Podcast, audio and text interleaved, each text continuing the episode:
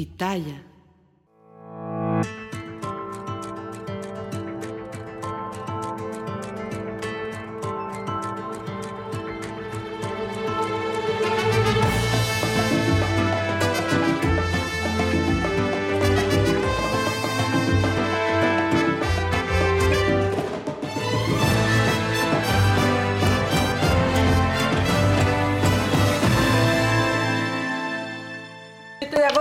Ponce, ya se nos fue el año. Me lo dijo Adela, aquí estamos. ya, Ya se fue el año. ¿Están vendiendo árboles de Navidad ya? Sí, no, bueno, pan de muerto en el súper. Este, nos van a sorprender con la rosca de Reyes. A toda la gente que ya está conectada. Este, pues buenos días. Este lunes de vacaciones, aunque no sé en la ciudad en la que ustedes vivan, la Ciudad de México vacía, vacía. ¿Sabes? No está. No, pero ¿sabes qué pasó? Hoy regresan universidades. Sí se sintió Sí. eso, eh. Sí se sintió eso. Entonces ya no es lo mismo, oigan. Y Ya no las es escuelas, o sea, secundarias, bueno, prepas, no sé, depende si son de la UNAM o de la SEP, pero primarias y demás en tres semanas. Sí, sí, sí, todavía. Ahí se Te siente quedan más. tres semanas con tus hijos en la casa, Fausto. No, Tú puedes. Sí, lo podemos lograr, podemos lograrlo. Ahora entiendo por qué mis papás eran de, este verano te vamos a llevar un curso de verano. Y yo así de, no, yo no quiero, yo no quiero irme a ningún Habrá lado. papás que Ahora sientan en este momento, tú que nos estás viendo, papá o mamá, que piensas que no vas a poder. No estamos seguros que vayas a poder, pero es lo que toca. Sí, sí. No, es lo que te tocó, de eso estábamos hablando justamente antes de entrar al aire, ¿no? Justo, justo, justamente. Sí pueden, sí pueden, pero bueno, o sea, con ojera y todo. Pero está bonito. Ah, bueno, yo los disfruto mucho, pero sí está pesado. Se En- siente como que no. Es que, pero también entiendo a gente que de pronto se pone muy mal, Maca. O sea, no es cualquier cosa. O sea, Sí. gente que se pone muy mal de, no, ¿De es qué? que, ¿De los nece- que necesi- sí, que necesitan, que se van por cigarros y ese tipo de cosas y no regresan. Bueno, ¿sabes qué? pues, sí se ponen mal. El En es datos que no sé cómo llegaron a mí y no sé cómo me acuerdo, en España los divorcios suben pasando las vacaciones de verano. Se los juro, o sea, como después de que se fueron con la familia y los chamacos y regresaron y dijeron, yo ya no puedo más. O sea, yo esto ya no puedo. Es que la- Es cuando más divorcios el hay. grado de dificultad sube con los niños. Sí. Sí, sube mucho, muchísimo.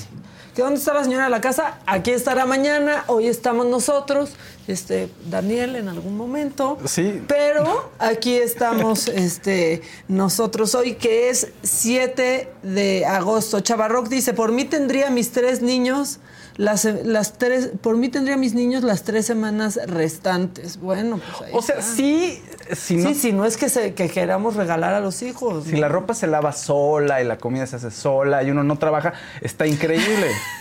¿No? Pues sí, está padrísimo, pero... Ya me dijeron que cantaste y todo. Por cierto, ¿volverás a cantar hoy? puede ser, puede ser, depende de qué canción. Depende Pues de qué canción. Este, Wendy Carona, ya eres ganadora. La gente está muy apasionada con la casa de los famosos. Este, infierno. yo ayer la vi en el avión. Esto es un ¿La nuevo nivel. Esto es un nuevo nivel. Pero bueno, ahorita vamos a hablar de eso. Eh, hay, hay que tocar este tema también porque en dos historias que han conmocionado al país, el sábado la policía de Berlín encontró el cuerpo de la estudiante mexicana María Fernanda Sánchez, a quien le decían de cariño Mafi, que había sido reportada como desaparecida desde el 22 de julio. Esta semana se tendrán que dar a conocer los resultados de la necropsia, mientras las investigaciones continúan. Eso allá en Alemania. En Canadá hay otro mexicano desaparecido, se llama Carlos Aranda, de 30 años de edad, fue visto por última vez en Osoyoos, en eh, la Columbia Británica, en British Columbia, el 7 de julio pasado. Octavio, padre de Carlos, solicitó que el presidente Andrés Manuel López Obrador interceda con las autoridades canadienses para agilizar la búsqueda de su hijo, porque al parecer no se le ha facilitado tanto.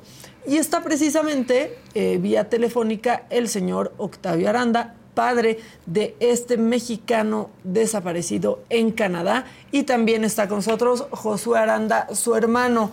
Eh, Octavio, Josué, gracias por entrar con nosotros. Gracias, muy amable. Cuéntanos cómo ha sido esto, porque yo leía más, temprano, pues que las autoridades canadienses no les han, pues no han cooperado del todo con ustedes, al parecer. Pues sí, es una, es una realidad. Eh, las autoridades canadienses no han hecho lo pertinente para buscar a mi hijo, ya que es un mes y no tenemos ninguna pista. Uy, creo que perdimos a Octavio. Sí. Josué. ¿Está, ¿Están ahí Josué, Octavio? Bueno, es un mes en el que está desaparecido.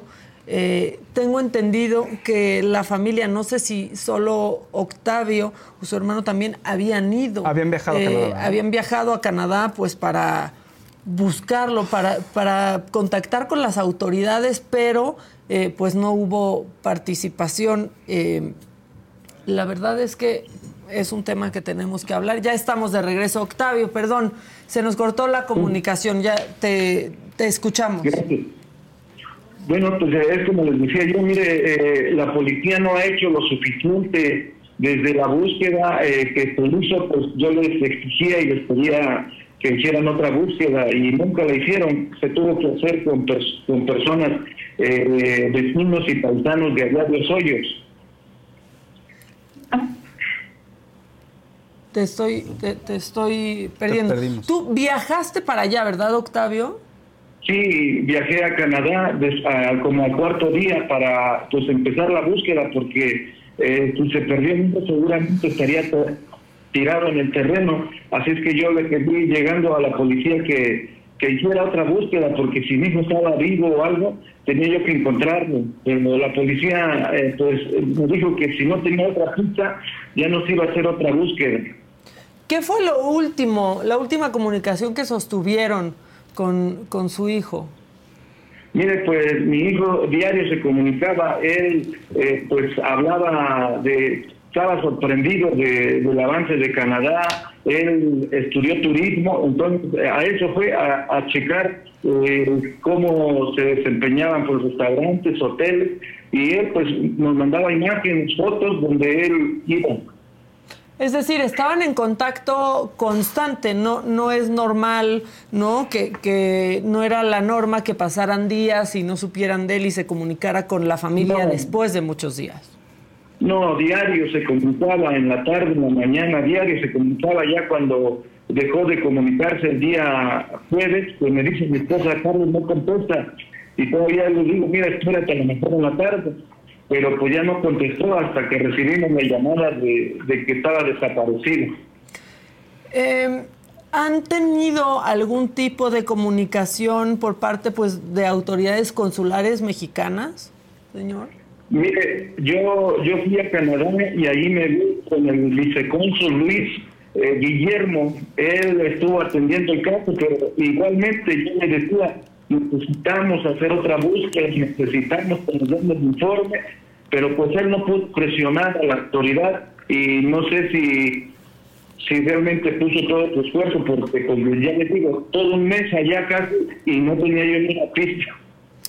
¿Han podido hablar con alguna amistad o alguien cercano a su hijo allá que les haya podido dar alguna pista, que sepa a dónde fue, que, que sepa sus últimos movimientos antes de, estar inlocalizable? Sí, sí, tenemos eh, información de su amigo, eh, con él se fue a Canadá, él es el que dio parte a la policía y él estuvo ahí con nosotros una semana, pero él es el que nos dio toda la información pero eh, a pesar de esa información que tiene la policía, pues no hizo más búsqueda. Ahorita, ¿en dónde están parados, eh, don Octavio? ¿Qué, ¿Qué están haciendo? ¿Están simplemente pidiendo a la autoridad mexicana ayuda? ¿O qué está sucediendo mientras nosotros platicamos? Bueno, mire, ahorita nosotros, eh, yo me vine de Canadá antes de, ir a la, a la mañanera y hemos estado aquí eh, con un pariente, dando alojamiento, porque hemos asistido los tres jueves y viernes fuimos a, Relaciones Exteriores y lo que pedíamos era que nos atendiera la licenciada Alicia Bárcenas, pero no nos atendió, nos atendió eh, otras, otras, eh, Vanessa Calva Ruiz y Rocío. Y yo les decía que necesariamente tenían que presionar y ellos me comentaron que nada más iban a presionar en base a oficios y le digo eso no es suficiente ¿por qué? porque ya se hicieron oficios el, el cónsul de, Vancouver y, también la, la cónsul de la titular también hicieron oficios y no dio resultados. La policía eh, eh, pues no no no coopera el Canadá no coopera y no trata de ayudarnos a uno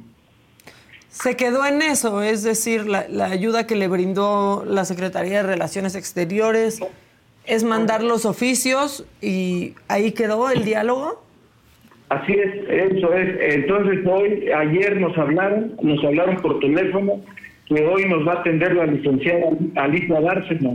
Entonces nosotros ya estamos para trasladarnos porque la cita es a las 12 del día y ahí le vamos a plantear todo lo que, que necesitamos bueno, pues mire, no, nos queda más que quedarnos pendientes después de esta reunión y, darle seguimiento, compartirlo por todos lados. Si alguien ha visto a su hijo, si alguien sabe eh, de su paradero, pues seguramente las redes sociales podrán ser de gran ayuda y evidentemente, pues ahora que lo recibe eh, la, la Cancillería eh, pues algo más se podrá, se podrá lograr para que poco a poco vayan teniendo, eh, pues, uniendo pistas, ¿no? Este, y piezas de este rompecabezas. Pues Dios, Dios quiera que, así sea, eh, señorita. Lo que yo le quiero decir es agradecer a toda la gente que, nos ha apoyado moralmente eh, con palabras, a veces una palabra nos alienta y sobre todo, pues que estén con nosotros y estén esperando por mi hijo. Bueno, pues aquí esperamos que pronto puedan reunirse con, con, su hijo. Le mandamos un abrazo a usted, a toda su familia y nos quedamos pendientes, don Octavio. Pues gracias, muy amable. Le agradezco la, oportunidad. Es, es, su espacio, muchas, muchas gracias.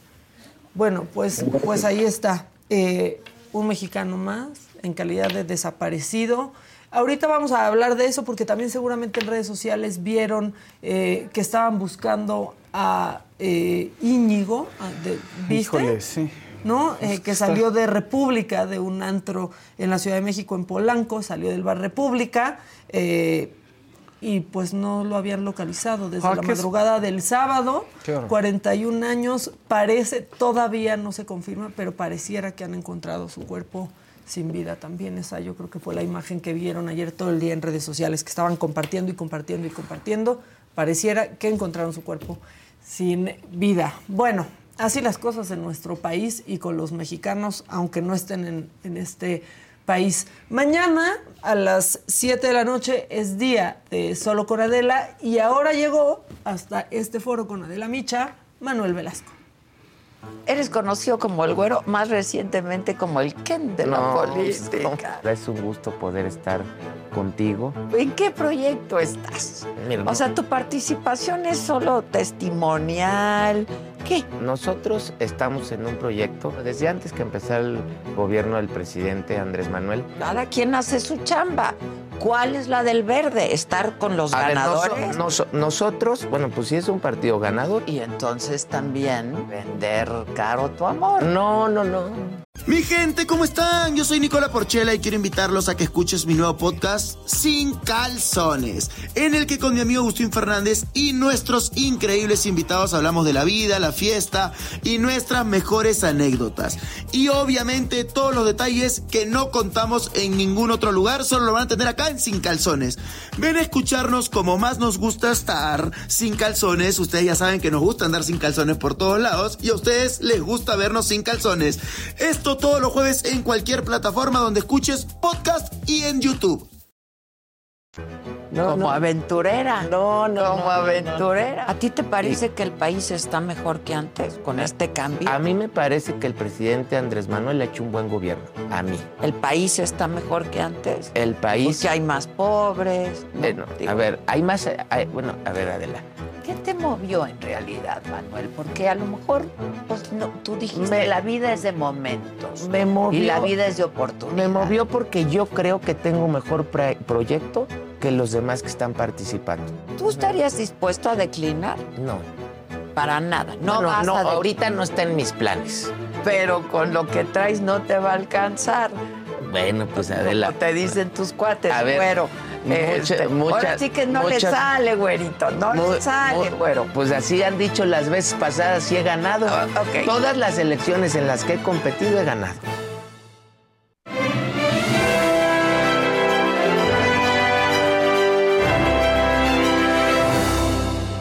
Wendy, Wendy. Wendy, sí, todo Wendy. Todo Wendy, ¿por qué no? Aunque se enojen, ¿ya qué más queda? Pero- ¿Qué quieren? ¿Que ¿Qué- gane Poncho? Pues yo creo que sí también. Mucha gente quiere que gane Poncho.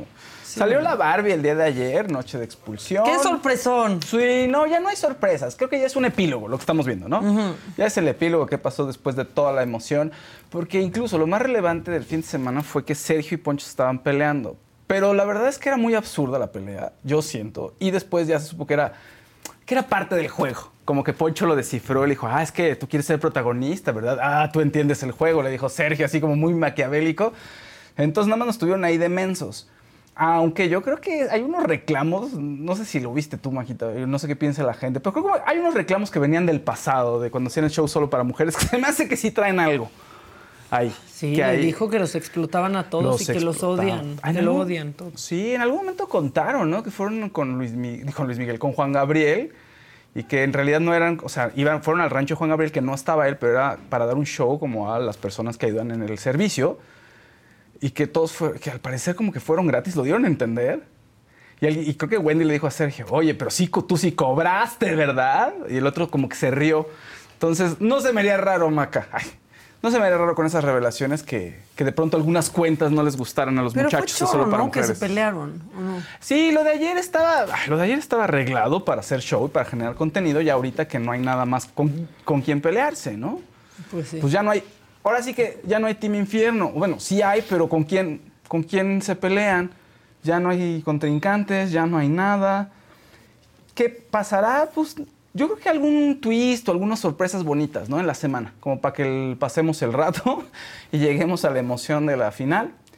Yo digo que Wendy y Poncho podrían ser el 1-2 o, o viceversa. No sé qué opine la gente, no, sé se cómo les andan. arruinó que se hiciera un equipo? O sea, Yo creo no que- arruinó como para el público que se haga un equipo, porque no es de equipo, no, no van a ganar todos, no sé, a menos que se hayan puesto de acuerdo para compartirse la lana. Yo siento que al final sí. O sea, yo siento que ya, por ejemplo, estas últimas dos semanas era de, pues ya nada más quedan dos contra cinco. O sea, ¿eso qué? Pero yo veo a la gente muy clavada y enardecida en redes sociales y defendiendo a cada uno de los integrantes como si fueran sus familiares. Sí. No se lo tomen tan en serio tampoco. Y lo de la pelea de Sergio y de Poncho, también la gente se agarraba partido. eh. Pues era muy absurdo el reclamo que le estaba haciendo Sergio. El reclamo de Sergio era de, a ver, tú me traicionaste, Poncho, porque no, me- no, no me nominaste y es muy importante porque salir nominado te fortalece y más en la recta final y bla, bla, bla. y Bueno, aquí hay gente bien, bien aferrada. Lucero Domínguez, fuera Ferca. Ya salió como Ya desde salió hace un mes, ¿no? Fuera Ferca, ¿no? Fuera. Ferca. Sí, hay gente Bueno, muy pues aferrada. sí, ya. El Apio fuera también dando su show con René Franco, ¿no? También ahí defendiendo al Team Sí. Infierno. René diciendo, "Ah, es que el Team Infierno no son tan, tan buen equipo. En fin, cualquier crítica que ustedes quieran adjuntarle. Y el Apio ah, enojado defendiéndolos y atacando a René y viceversa, lo cual Sí, es absurdo. aunque yo vi un cachito ayer en donde Poncho decía, pues nos atoraron con lo del apio, ¿no? Este, sí. y, y dice, pero de cualquier forma, así hubiera sido. Sí. Era el que planeaban sacrificar. Es lo que dijo René. O sea, de todos modos, era el que decían, bueno, pues que se vaya el apio. Es lo que dijo René, sí, tal cual. Pero yo creo que también Nicole Pásale, estuvo en sus planes. Dani, Casarín, pásale. felicidades. Pásale. Felicidades Muchas porque te convertiste en padre. Muchísimas gracias. Felicidades porque ya llegaste. Aquí estamos, aquí estamos. Muchas gracias. Hay tráfico ya otra Sí. vez. Mucho tráfico. Sí. Lo sabía que Déjame- Micro, micro, micro. de La universidad, y sí, las universidades sí cambiaron. Y además, pues se notan chavos. El que- tráfico de Casarín, dicen aquí. Digan lo que quieran, hombre. Que pásenla bien. Felicidades a ustedes. Es papá Casarín, ya está más allá del bien y del mal, fíjense. Los Exacto. puros, dicen aquí. Papá por segunda vez. Mira, los bendigo, hijos. Yo te voy a dar un abrazo. Muchísimas gracias, Sí, mi felicidades, Dani. Muchas gracias, mi Faust. Por otro año sin dormir. Felicidades por otro año sin dormir. Otro año. U otros dos. Otros Dos dos. más. Pues sí, sí, estábamos platicando Maca y yo. Yo me la paso muy bien, lo disfruto, está increíble. Sí es pesado. Sí, Sí es estabas pesado. hablando justamente de las tres semanas que faltan para que se vayan y algunos. Sí. No, es pesado, es pesado. Y si hay- Dani ya va a la escuela, o sea, ya va a un... No, todavía no. Lo íbamos a llevar al kinder, pues ahorita que estábamos hablando de estas cosas malas y buenas que pasan también en nuestro país, lo íbamos a llevar al kinder uno que está ahí en, en San Jerónimo.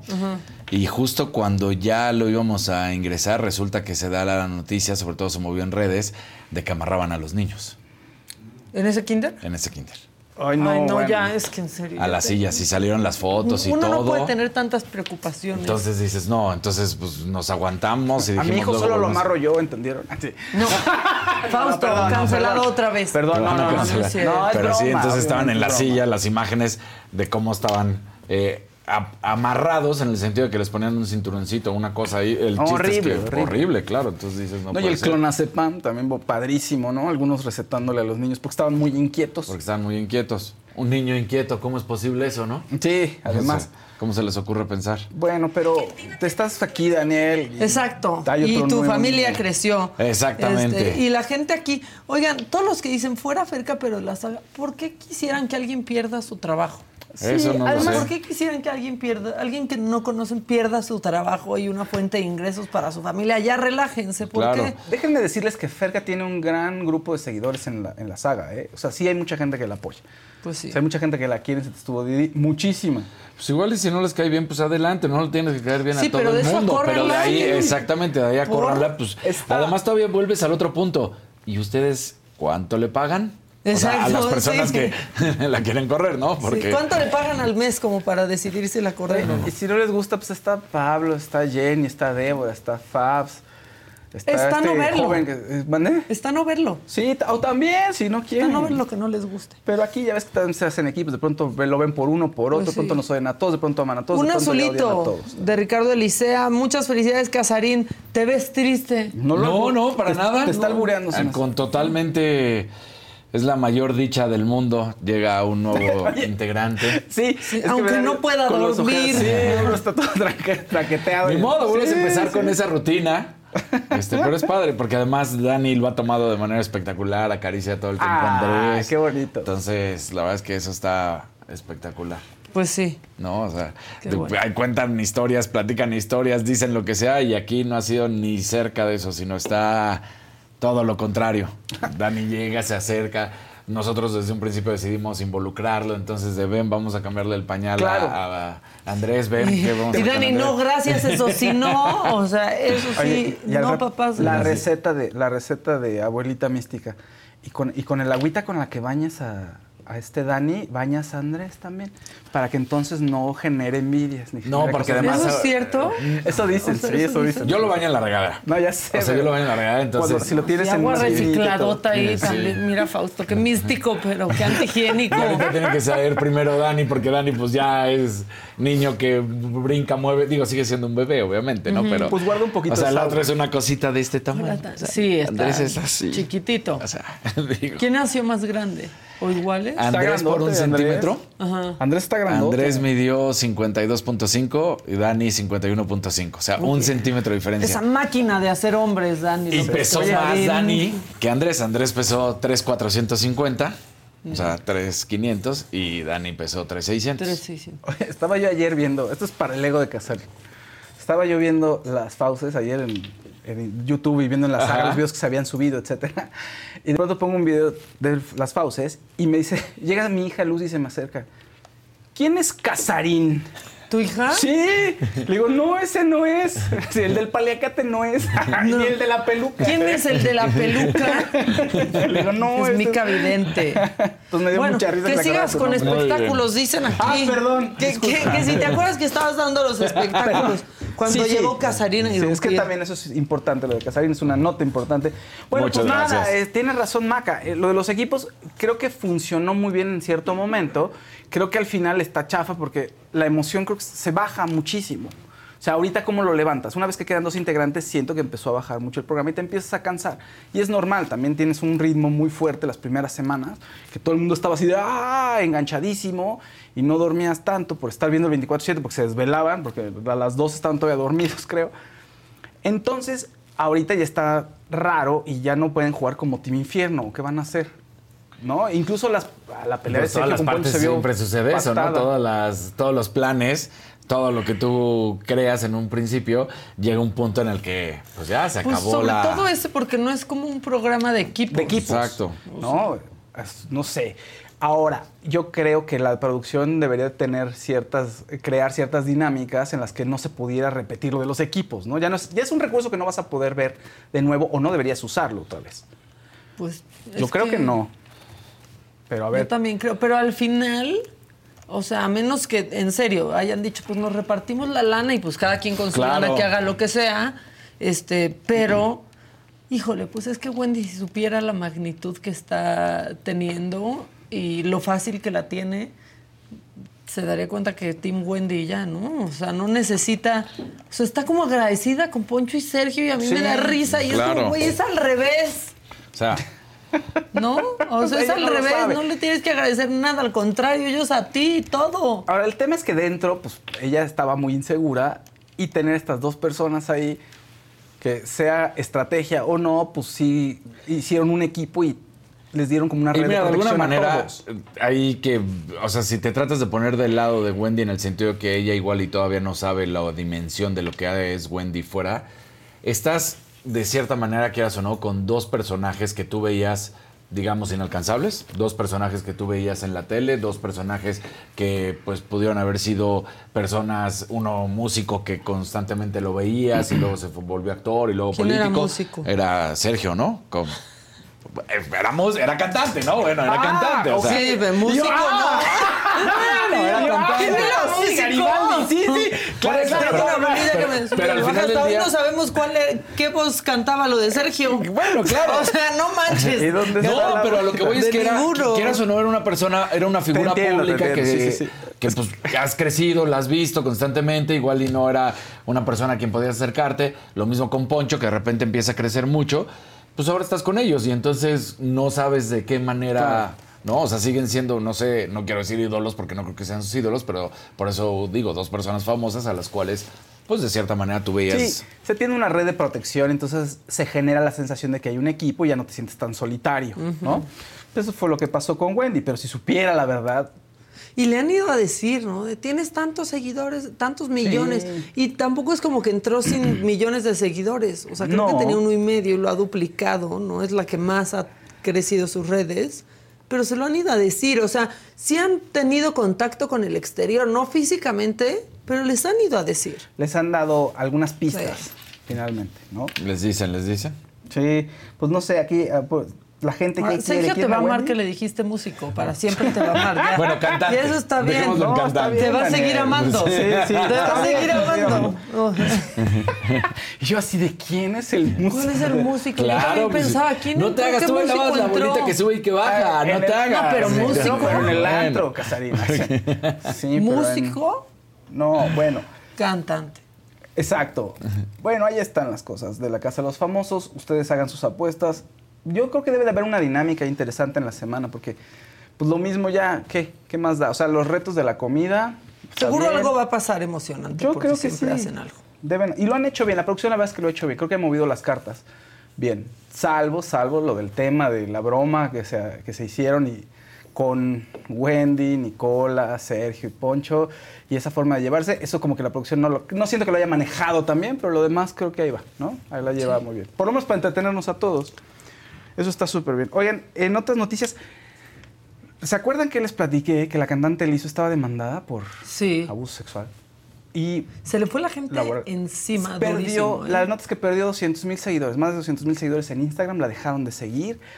Y sí es impo- o sea, tiene que hacer algo más que unas disculpas, siento, para limpiar su imagen, porque tiene que aclarar lo que ocurrió con las bailarinas. A ver, todo el mundo, los detractores de las bailarinas, van a empezar a decir que quieren dinero, etc. Y a lo mejor sí, ¿sabes? Que no está mal. Si realmente vivieron el infierno que dicen que vivieron, bueno, pues que se arreglen con ella. Pero sí creo que tiene que ser una campaña para limpiar lo que ocurrió. ¿no? Para limpiar su imagen. Dice ella que Sí, es una no persona... basta con desmentir. No, no basta con desmentir. Dice que es una persona perfeccionista, que sí ha tomado decisiones difíciles, pero que su intención nunca ha sido lastimar a la gente. Está bien, va. Pero sí han tenido eco las palabras de las personas que la están acusando, donde dicen que sí las maltrata. Entonces, bueno, ya vamos a ver qué más hace el hizo para congraciarse con la gente. Como Yaritza y su esencia que dieron sus disculpas y la gente ¿Qué como que no hizo? les creen. Dijo que no le gusta Una un- tontería. la comida. La verdad, una cosa de adolescentes. Como que no, no dimensionaron que estaban yendo a un país en donde los empiezan a escuchar millones y millones y tienen un crecimiento importante y una responsabilidad Nuestra comida importante. es. Exacto. Y entonces no dimensionaron que había que decir cosas bonitas del país a donde vas. Y entonces, pues fueron muy sinceros y no les gusta la comida de aquí. Pues les gusta más la de allá, la que, las que, lo que le- les dan Pero hay en manera de expresarte, ¿no? No lo hicieron ¿Qué despectivamente, dijo? ¿Ese creo. co- ¿Cómo dijo? ¿Qué Pues, dijo? ¿Guacala? No, eh, a ver, eh, Yaritza, que es la cantante, que es- canta increíble, solo dijo que la ciudad no le gustaba el ruido de la Ciudad de México.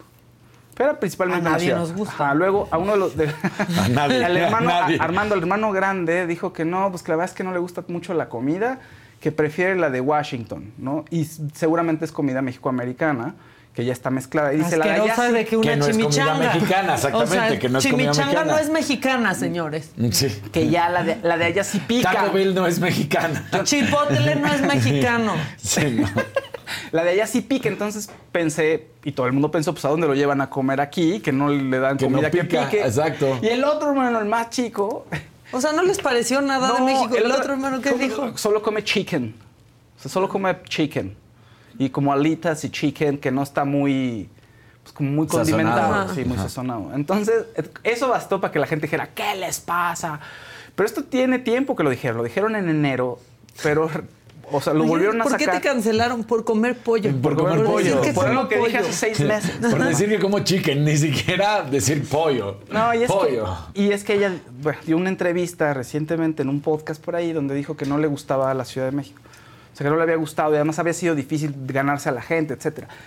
Y entonces alguien dijo, ah, mira, claro, yo recuerdo que dieron una entrevista tal que dijeron que no les gustaba la comida. Entonces subieron el video y pegó.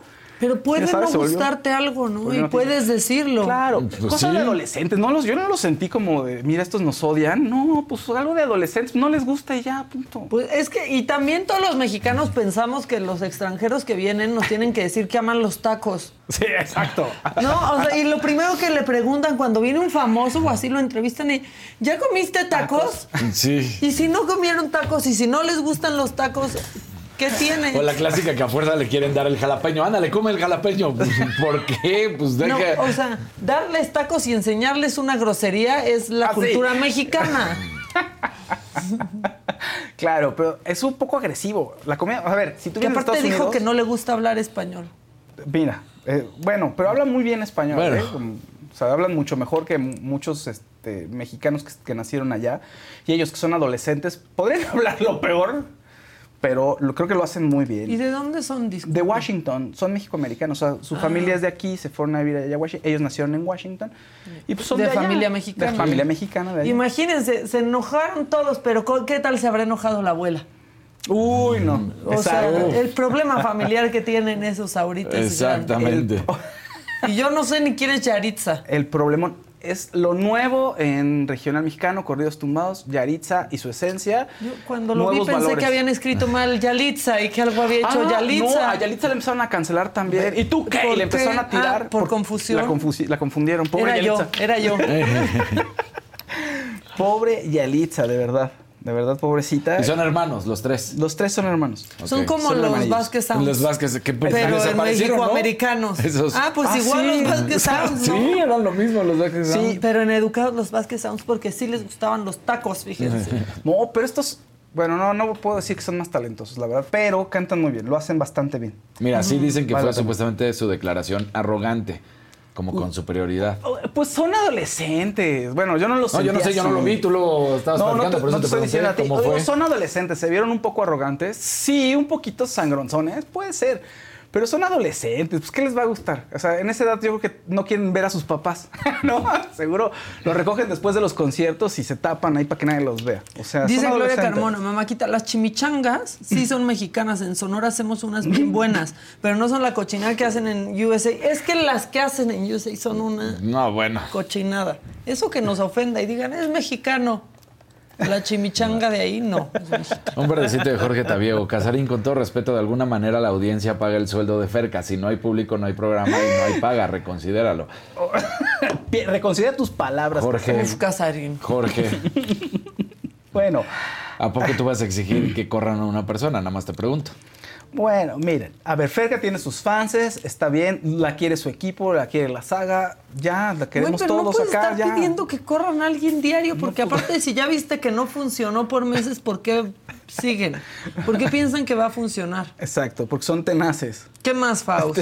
Son muy tenaces. Son tenaces. Sí, oye, Greta Gerwig, la directora de Barbie, se convirtió en la primera directora en pasar el millón, el- los mil millones de dólares con una película. y Yo lo no hizo podía con creer Barbie. eso, que apenas pasara.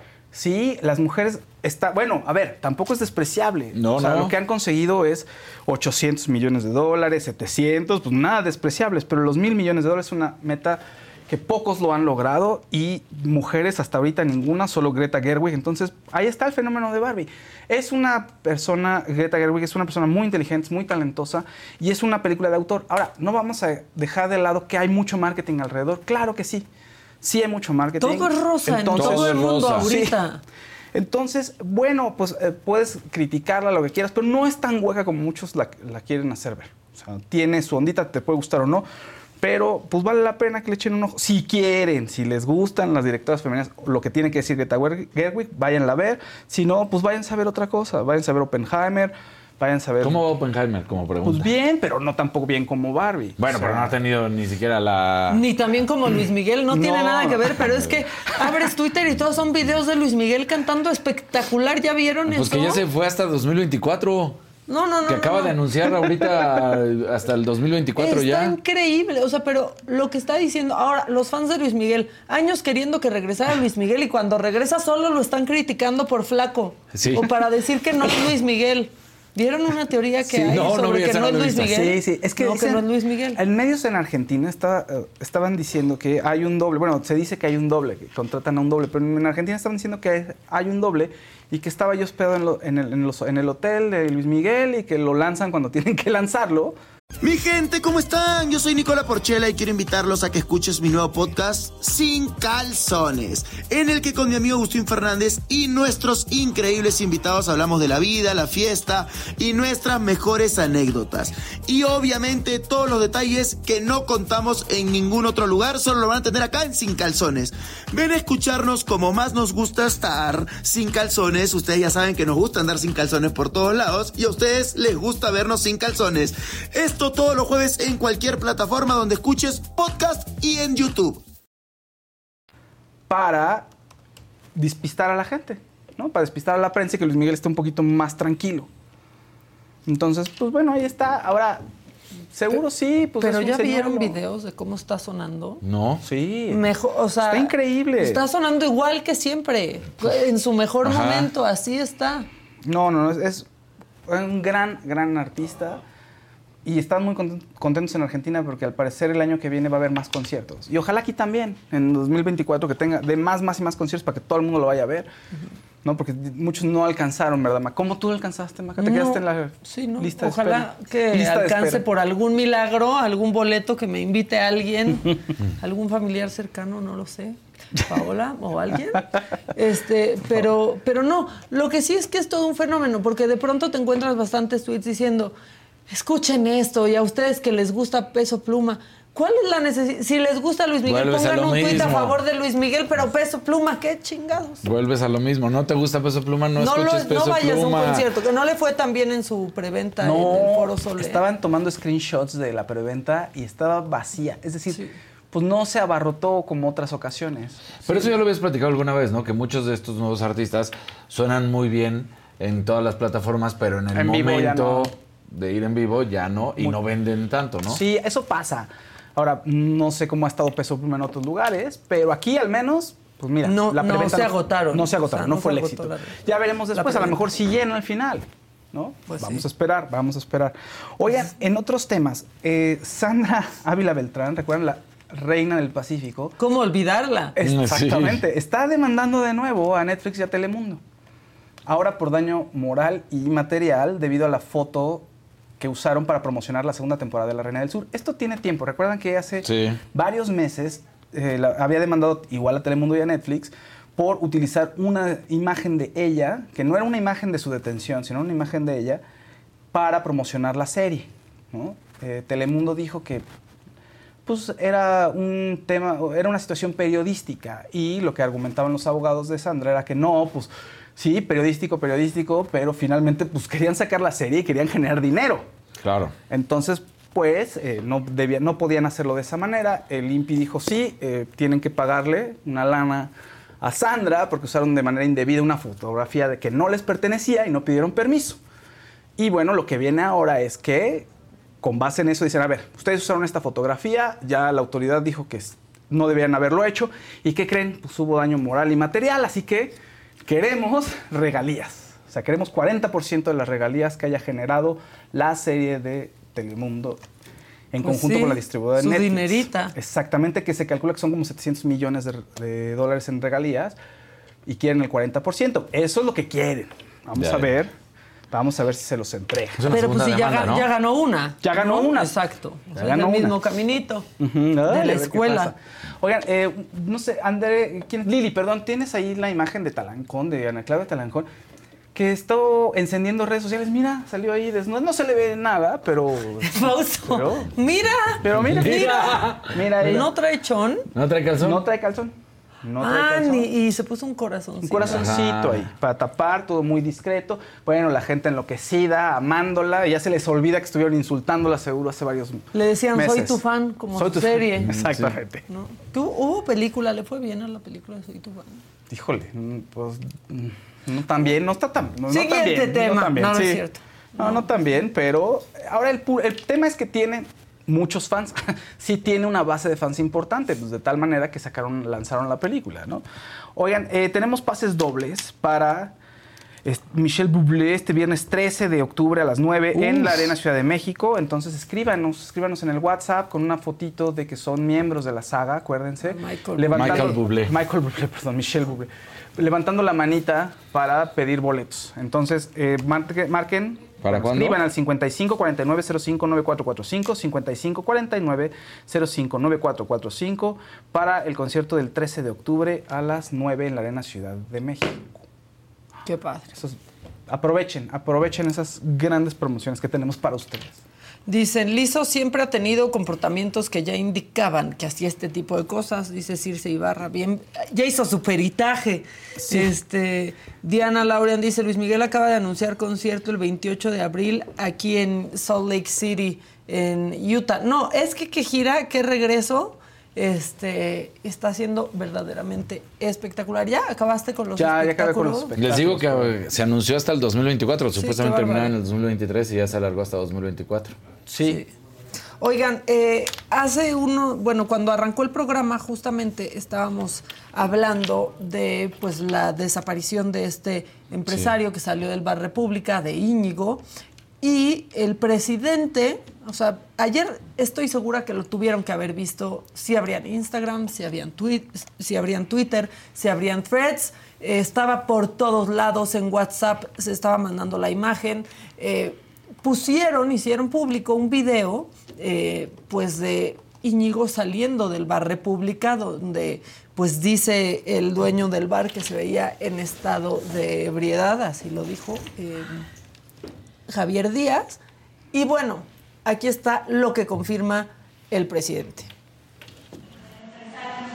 confirmar hace unos segundos. A ver si. Sí. Sí. Muerto. Sí. eh, más, más tarde. Sí. La fiscalía. Sí. Va a dar la información. No Lo confirmó así, o sea, sí lo confirma, no de manera clara, no, porque nada más dice sí, sí, Sí, muerto. muerto. Lo que puso Saskia Niño de Rivera en Twitter es que se presume que Íñigo Arenas salió del República en Polanco y que de ahí se fue al Black Royce en Naucalpan. Pues habían encontrado su cuerpo, habrían encontrado su cuerpo en Tlalnepantla, es lo que dicen aquí, eh, o en Naucalpan. Preliminar es eh, que Bronco aspiró, pero hay que esperar lo que dice la fiscalía. También dicen que venció goteras, 41 ¿no? años. Pues esto es lo que se ha dicho, Ajá. ¿no? O sea, esto es lo que se ha dicho y hay que esperar que la fiscalía, pues, este, confirme las cosas. Híjole. Pero bueno. Tantas veces que uno estuvo en la noche ahí.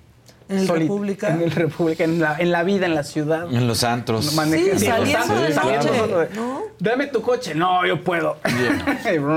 No, nunca hagan Adiós, eso. No O sea, hagan eso, no hagan eso. Pero sí, Híjole. sí que lejano suena, ¿no? Cuando Sí. ya no sales en la noche y así. Pero pues es una ciudad este, peligrosa y más peligrosa si no tomas las precauciones necesarias y si tomas más de lo que debes y si la autoridad no está haciendo lo que debe para cuidarlos. Bueno, este, los deportes o qué? ¿O qué hacen?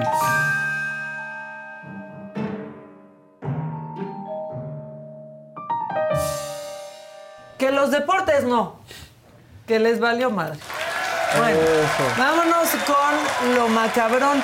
Porque recuerdan que Nadine Gassman, la titular de Inmujeres, dijo que pues las mujeres en la política tenían que aguantar vara porque la política era pinche. Bueno, pues sí, en efecto, la política es pinche y en efecto no tienen que aguantar vara, como no lo está haciendo ella.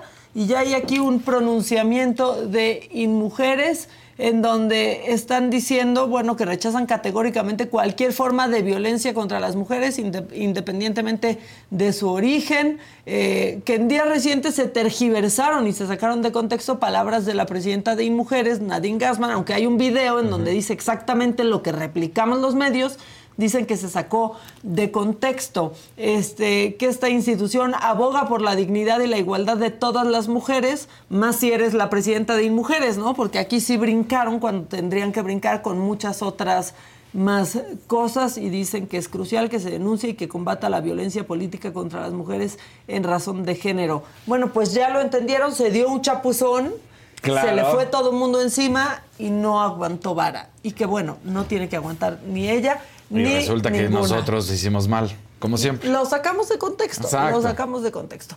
Y se imaginan ustedes un día levantarse, irse a trabajar y dejar callado al presidente. Este es el sueño de muchos que yo conozco.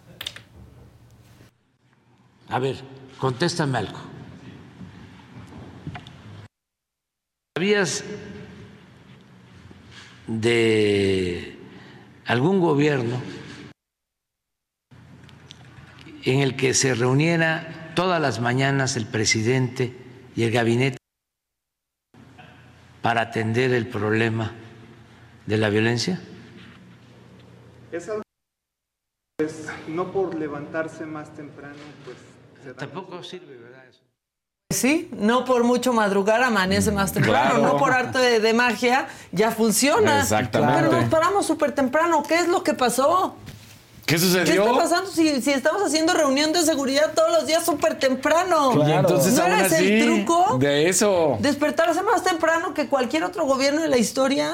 Claro. Bueno, este fin de semana Claudia Sheinbaum usó el AIFA y presu- presumió maleta y todo. Con esto se empata. Marcelo 1, Claudia 1. Esto solo hablo del, Del AIFA. AIFA.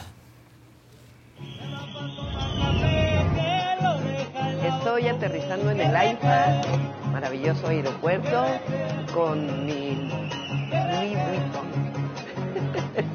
Mira, es que se está burlando de que está con su Louis Vuitton, este, porque pues le han sacado videos en donde según esto, ¿no? Tiene esas maletas que son carísimas, que cuestan como 100 Ajá. mil pesos, pero no, la verdad, hay que decir eso. Solamente, pues sí, ya Marcelo lo hizo y ya entonces ya también hizo Claudia, Sí, que ya va a dijo ir. yo también, vean. Aunque, este, vayan y conozcan el AIFA. Está, o sea, yo creo que está chingón. Lo que creo es que no tiene la conectividad que se necesita, pero de que está bueno, está bueno y seguramente ustedes en su casa, si alguien ya fue, ya se los dijo. Cuesta aceptarlo, pero sí está bien. Claro. Solo necesita vuelos. Y mientras tanto, Santiago Krill ya cambió de estrategia. No se emocionen, la estrategia no incluye despertar. ¿Crees que alguna de estas solucionará los problemas de seguridad en México? No. En educación, no. En salud, menos. En economía, tampoco. Las soluciones que México necesita no llegarán como promociones al intercambiar corcholatas. Llegarán con orden y mano firme, con experiencia, valor, preparación e inteligencia. Santiago Creel. Que Creel. le digan. Creel. ¿Y las corcholatas de qué? ¿Qué ¿De dijo qué? ¿Qué- Santiago? qué hubo? y lo topan. Bueno, a la que sí topan y les enoja y le ponen atención es a Xochil Gálvez que está haciendo su luchita. Literalmente, ustedes díganme si no. Miren nomás. Lucharán a dos de tres caídas sin límite de tiempo. ¿Qué tal? Mira, Se Xochitl. trepó al cuadrilátero Xochitl Galvez. Y les digo, o sea, sí hay una diferencia que tiene más gracia, no, no, no se siente tan forzado. O sea, yo no sé si ustedes ven como los TikToks de otras corcholatas o el contenido de video y se ve, o sea, es incómodo verlo porque se ven incómodos ellos. Claro. La verdad, o sea, yo no creo que Marcelo está feliz haciendo un bailecito, ni que, ni que haciendo un challenge esté contenta Claudia. Aquí sí se ve Sí. se por lo menos y que la está orgánico, pasando bien, que echa desmadre, que se le está pasando bien y la graban, ¿no? Pero no es como de hay que hacer contenido para caerle bien a los chavos y que acaba haciendo algo bien incómodo que ves de ladito. Sí. Con Claro. Xochitl no pasa No. eso. ¿No? La verdad. Le sale muy bien a ella. La, la neta, no pasa eso. ¿Se quieren enojar aunque sea lunes? A ver. Dígalo. A ver. Este es uno de esos políticos que no conoceríamos, no sabríamos ni su perro nombre si no hubieran hecho esto que hizo el diputado electo del PT, Antonio Flores Guerra, del Congreso Local de Coahuila. Desde aquí te saludamos, mándanos algo, vean nomás esto. Presumiendo cómo anda consintiendo a la familia, sacando un fajo de billetes de Ay. 500 para repartir a los niños en su reunión familiar. Y podrá tener mucha lana, podrá cobrar mucho, pero tener esas cantidades de dinero en efectivo, pues es sospechoso, ¿eh? Muy sospechoso. O sea, porque podrá tener mucho dinero Y en el banco, pero ¿por qué tiene tanto efectivo? ¿Y Sí. por qué cree que está bien y que le va a hacer bien grabarse? Y no es del PAN, y no es del PRI, es del PT. Mm. Y un gran aliado de Morena que presume tener los mismos principios. Pero mira, teniendo ahí a la, a la familia formada, ¿no? Como si fuera un narco. Esto pasa mucho, pasaba mucho con los narcos en distintas palabra, localidades que repartían dinero y entonces la gente estaba agradecida con ellos. Este diputado, pues así anda repartiendo Así dinero como si nada, mira. entre familia. No ha dicho nada, estaría bueno que diga, que diga de dónde sale ese dinero y por qué tanto efectivo. ¿O fue al banco y lo retiró? ¿O qué le pagan en efectivo al diputado? Ya un Yo no Audi sé. estuvo pues, ahí, ¿eh? O sea, no sé, ya tuvieron que regresar un Audi uno. Viéndonos la Bueno, cara presto. de saqué crédito. No manchen, no hay financiamiento, con un Audi financiamiento. R8. No sean tontos. Exacto. O sea, piensan que solo ustedes saben Había que esas pagarlo cosas. por adelantado, ese en específico. Pues sí, para que lo traigan. Exacto. Miren, el mercado de los supercoches es espectacular lo que pasa. Por ejemplo, el Bugatti, Sí. según yo sí es el Bugatti, es el único coche que cuesta más producirlo que lo que lo puedes comprar. Pero solo es para que ellos tengan, ¿no? para que el grupo tenga la banderita de tener ese auto, Sí. el más caro del mundo y el más lujoso. Y cuando se descompone, sí sabían, a ver si sabían esto del Bugatti. Si se descompone, si necesita una visita al taller, no hay visita al taller. El taller los visita a ellos. Sí. Así, o sea, y ahí llegan los ingenieros alemanes a arreglar tu Bugatti Veyron. Pero bueno, piensan que no sabemos.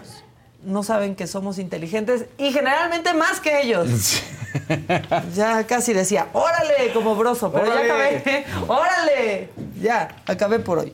La que sigue, por favor.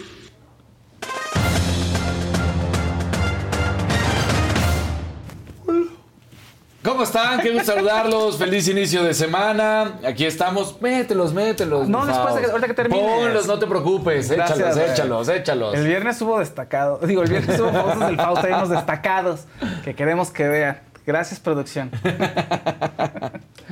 Hay cierta función que nos corresponde a nosotros decirles, guiarlos y lo que aparece en las cartas. Pero, como dijo Mica, si te sientas a esperar a que lleguen las cosas, pues tal vez no Yo es lo- llegan. Es lo que le, le digo a la gente luego. Fíjate que es como una tú estás caminando en un pasillo y llegas a una sala con tres puertas, le digo. Entonces yo... La o sea, catafixia, Sí, tal cual. O sea, tú, tú estás caminando hacia una, o sea, hacia un futuro determinado, que es lo que nos están mostrando las cartas. Pero si tú en ese momento no quieres abrir esa puerta y te vas hacia otro lado, pues ahora sí que se abre otro caminito y tu destino va a cambiar Que totalmente. era lo que, lo que veníamos hablando en otros programas cuando les decía la gente escoge la muerte también. Es paso, más o menos es igual lo de la suerte. Sí. Yo lo que uso siempre, mira, yo estoy muy, muy en contacto con Ochun, que es la orilla del río Ah, de la religión yoruba, y ahí tengo su altarcito y todo muy bonito, lleno de Mica. girasoles. Eh, entonces lo que uso mucho es oro, cosas doradas, o sea, no porque a mí así, oh, puro oro, no, no, Tú no. Enrica. Pues, o sea, más que en rica, como que digo, bueno, como a Ochun se le, se le se relaciona con la miel, con el oro, Con con, lo dulce, el dulce. girasoles. Entonces digo, ay, esto está súper padre. Entonces yo lo que le hago es que siempre le pongo en su altarcito sus cinco copitas, se las lleno de ya sea oro, bueno, más bien. Eh, vino espumoso con un tantitas de oriti, con ¡Qué unas hojoritas de oro o eh, cerveza ámbar. Siempre hay alguien que te va a desear algo malo y entonces por eso tienen que prevenir. El caso de Pablo, que no alcanzamos a poderle quitar toda esa historia, es por eso que hoy está así. Y no saben la impotencia que, que- que me dio, a mí en especial, poder ya no llegar a terminar esta historia. Bueno, gracias. Ahí está las fauces del Fausto. Pueden revivirlo en el canal de la saga. Y si no, pues.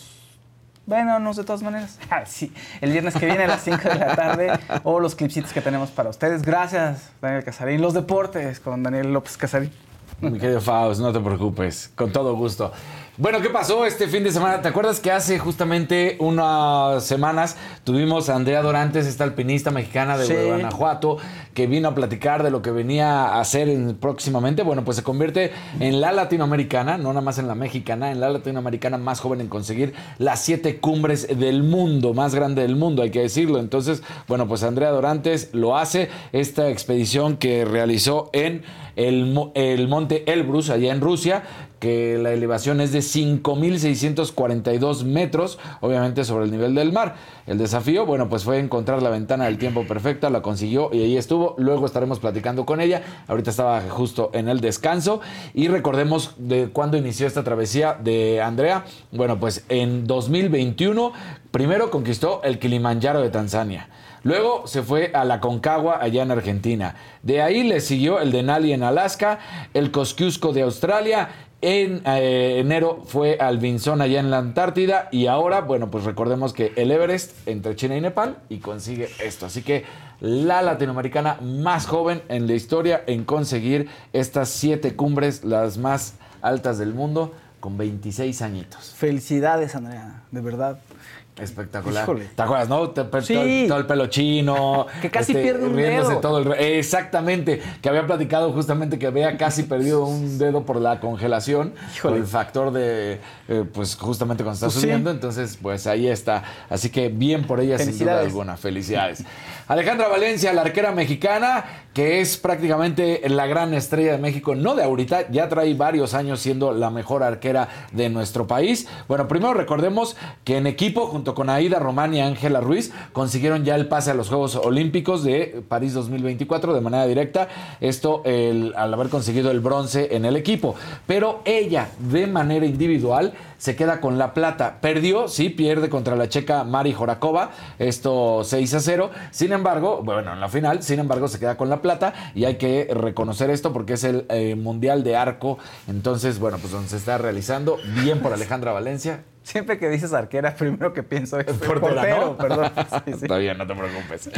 Pero bueno, pues ahí está, eh, con arco recurvo, esta Copa del Mundo, eh, no se nos olvide. Entonces, bueno, pues importante porque les daba los pases a algunas y algunos, dependiendo del lugar en el que terminaran, justamente los pases directo a París 2024. Bien por ella, así que bien, bien porque Alejandra Valencia sigue siendo sin duda la, la apuesta más fuerte en individual para una medalla en los Juegos Olímpicos ¿eh? De París. Así que, pues te digo, ahorita terminó con plata, lo cual fue muy bueno. Y mientras tanto hablemos del tenis porque el griego Stefano Tsitsipas se consagró campeón allá en Los Cabos. Esto al derrotar a Alex de Miñaur en 6-3 y 6-4. Él es australiano. Y bien, pues ahí estaba Tsitsipas. Y justamente, Maquita, tú que estabas hablando, le preguntaron de los tacos a Tsitsipas. Es que ¿por qué?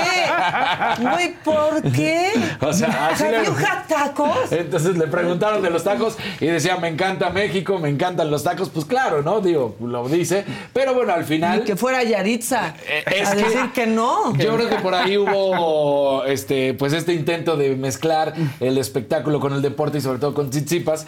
Y, y ver, porque le dijeron, ¿qué te gusta más, Washington o, o México? Yo no entendía por qué, ahorita que acabas de platicar que vienen de Washington, pues por eso. Y entonces terminó diciendo, pues a ver, Estados Unidos, muy padre y todo, pero yo siempre voy a amar México. Además acaba de ganar, ¿qué va a Claro, decir, no? sí. Pues, o sea...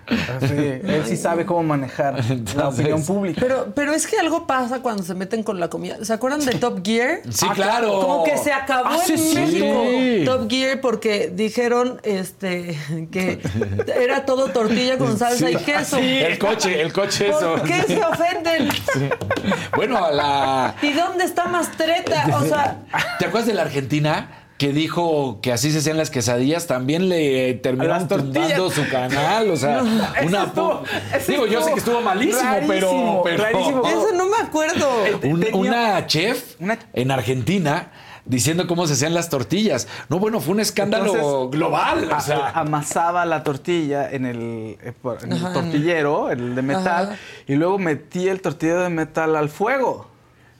Pues se no me acuerdo que hacía algo así. ahí, Ah, ya, se le así, quemó la mano. O sea, lo hacía muy mal todo. ah, fue por mensa eso, Sí, no fue por porque o sea, se burlaron. No tiene nada que ver con las tortillas, obviamente, pero entonces todos les decían, o sea, no te pongas a hablar de tortillas si no sabes hablar de tortillas, ¿no? O los que se parten la mano con el aguacate. ¿Te acuerdas que hay muchos videos en Inglaterra? eso que- No, Ah, en serio. Partiendo Pero o la, sí. o la gringa que también se comió unos este habaneros, ¿te acuerdas que? Ay, estas son frutitas. Sí, Sí, es cierto. Sí, sí. Bueno, Sí, pero la verdad, o sea, y sí ya tenemos la madurez de aceptar que, pues sí, muchas cosas de la comida mexicana, no todo, la comida mexicana es deliciosa. deliciosa. Pero, o sea, pues las enchiladas, los chilaquiles son prácticamente Tortilla. mismo, Una variación con un- ahí. Ajá, no, sí sea, diferentes. Yo soy pero amante de no. las enchiladas, pero sí entiendo a dónde vas. O sea, sí, o pero sea, son los sí. mismos ingredientes, Claro. preparados diferentes, pero es lo mismo. Sí. entiendo por qué lo puede pensar, ¿no? Sí. Y diría, pues sí, no lo han llevado a otros No lugares. es lo pero mismo bueno. el totopo que la tortillita Sí. suavecita, pero eso lo entendemos nosotros. Claro. Guarache, que el Pero llevan los mismos que la ingredientes que los memela, llevan chilaquiles, los las enchiladas. Sí, sí, sí. Que la tlayuda no es lo mismo tampoco. que- O sea, tla- ayúdame que yo te la ayudaré. Oigan, y gran sorpresa la que se vivió en el mundo del deporte femenil, porque en, bueno, ya hemos estado platicando todo el deporte femenil realmente, pero hablando de la Copa del Mundo que se está realizando allá en eh, Nueva Zelanda y Australia, porque Estados Unidos, el gran favorito, termina siendo eliminado por Suecia en los penales. Se habían ido 0 a 0 el partido y al final se van. ¿Y quién creen que termina fallando? Pues nada más y nada menos que Megan Rapinoe. No, Entonces, pues pobre. duele. Mi gente, ¿cómo están? Yo soy Nicola Porchela y quiero invitarlos a que escuches mi nuevo podcast Sin Calzones, en el que con mi amigo Agustín Fernández y nuestros increíbles invitados hablamos de la vida, la fiesta y nuestras mejores anécdotas. Y obviamente todos los detalles que no contamos en ningún otro lugar, solo lo van a tener acá en Sin Calzones. Ven a escucharnos como más nos gusta estar sin calzones. Ustedes ya saben que nos gusta andar sin calzones por todos lados y a ustedes les gusta vernos sin calzones.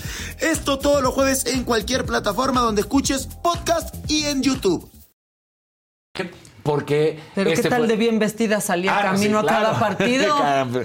Porque además Megan Rapinoe en este mundial en específico se convirtió como en esa futbolista malcriada, por decirlo de esa manera, porque había criticado mucho a su entrenadora, que por qué tenía pocos minutos, que ella tenía, o sea, como yo soy la superestrella y tengo que salir y dices, no, mamacita, este, pues ya, si pasa el tiempo. no, mi ciela. No, mi ciela. O sea, si, eh, si ya no estás en tu mejor momento o si hay jugadoras que están jugando mejor que tú, no porque haya sido la gran estrella, se te tiene que mantener. Entonces, bueno, pues Megan Rapinoe entra va a los penales y falla su penal y pierden. Entonces, y este fue el adiós. Este mundial también ha sido el adiós para varias de las grandes estrellas de- del fútbol femenil de toda la historia.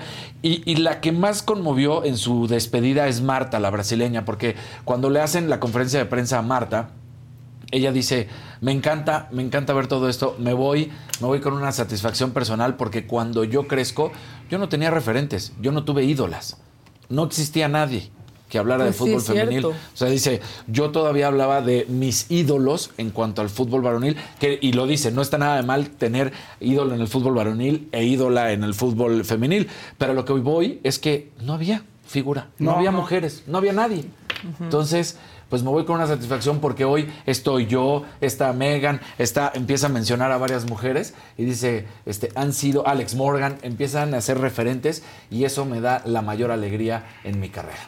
Ah, qué bonito. Entonces, bien por Marta que se despide, Christian Sinclair también se va y bueno, pues Megan Rapinoe, tres de las grandes estrellas que ha tenido el fútbol femenino, se van y, y- y cada una pues se va mal, pero sobre todo creo que a quien más le duele eh, la- esta despedida es a Megan Rapinoe porque falla el penal.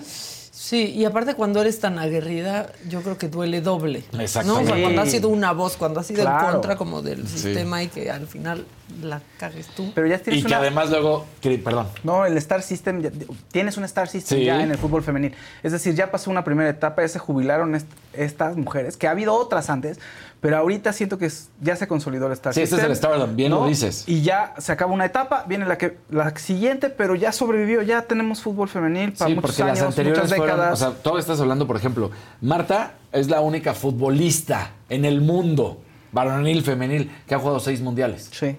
¿No? Entonces, eso te habla desde cuándo es ella futbolista, ¿no? Claro. Entonces, eso también hay que reconocerlo, hay que apreciarlo. Tenía un fútbol espectacular, esta- bueno, lo sigue Sí. teniendo, obviamente, pero ya hablamos de que ya se retiró de la selección. Entonces, eh, espectacular Marta lo que hacía. Entonces, bueno, pues eh, se van estas jugadoras. Y lo que decía, ¿no? Lo de, lo de Megan, todo correcto. Y aparte, porque pues si habías estado criticando duramente durante el Mundial que tenías que tener más minutos y te ponen para que seas la estrella y fallas, es como de... Sí, no, uy, para no pararte de la cama, porque aparte sí ha sido bien aguerrida. Cuando, no sé qué mundial fue, la verdad. El anterior, Pero- porque fue cuando confronta a, Trump. Ah, exactamente. Fue el mundial pasado, que fueron Ajá. campeonas. Exactamente. Que emocionan. O sea, sí esta selección emociona más que la selección varonil. Sí, pero por de- mucho. De Estados en Unidos. Estados Unidos ¿no? el fútbol femenil es top Mucho comparado más. con Sí. el varonil. No, mucho más, pero aparte, mucho más mediático ellas. Yo creo que sí han de ganar, si no Mejor, más, mucho mejor. mucho, Ellas o fueron sea, las primeras mucho que menos consiguieron lejos, ¿no? Sí, el- el- la brecha, El gap. la bre- el gap es mucho más cercano. Porque malamente, o sea, hace muchos años, el fútbol, soccer, era para las Para niñas. las niñas. Sí, claro, exacto. allá, Allá en justamente. Estados Unidos, sí, así sí. como de que ellos jueguen americano. Americano, otros deportes. Y soccer las niñas. ¿Qué son Este, estas básquet, cosas? sí, Mándalas a jugar fútbol, soccer. Pero sí. tuvo una voz bien importante Megan Rapinoe. O sea, se le puso a Trump. Sí. ¿no? Lo hizo enojar muchísimo. Aparte ahí salía Trump respondiéndole a una jugadora así Sí. bien enojado. Ella ¿no? como, él como presidente atacando a una Ajá. futbolista. que Y sí puso, o sea, como que de repente decía, ¿ustedes conciben que el mismo día que hay una final de un mundial de fútbol haya la final de la Copa Oro? Sí. Que era La- algo pues la verdad no, si que cuando no es la final pasar. del mundial el mundo se paraliza, ¿no? Exacto. Y el mundo no espera igual un fin, la final de No. un mundial de No. mujeres que de hombres, no, No. aún. Aún. Y quién sabe si algún día sí. Pero, pues sí es, o sea, la verdad sí es como lo más importante, la Sí. competencia más importante de fútbol. Sin duda alguna.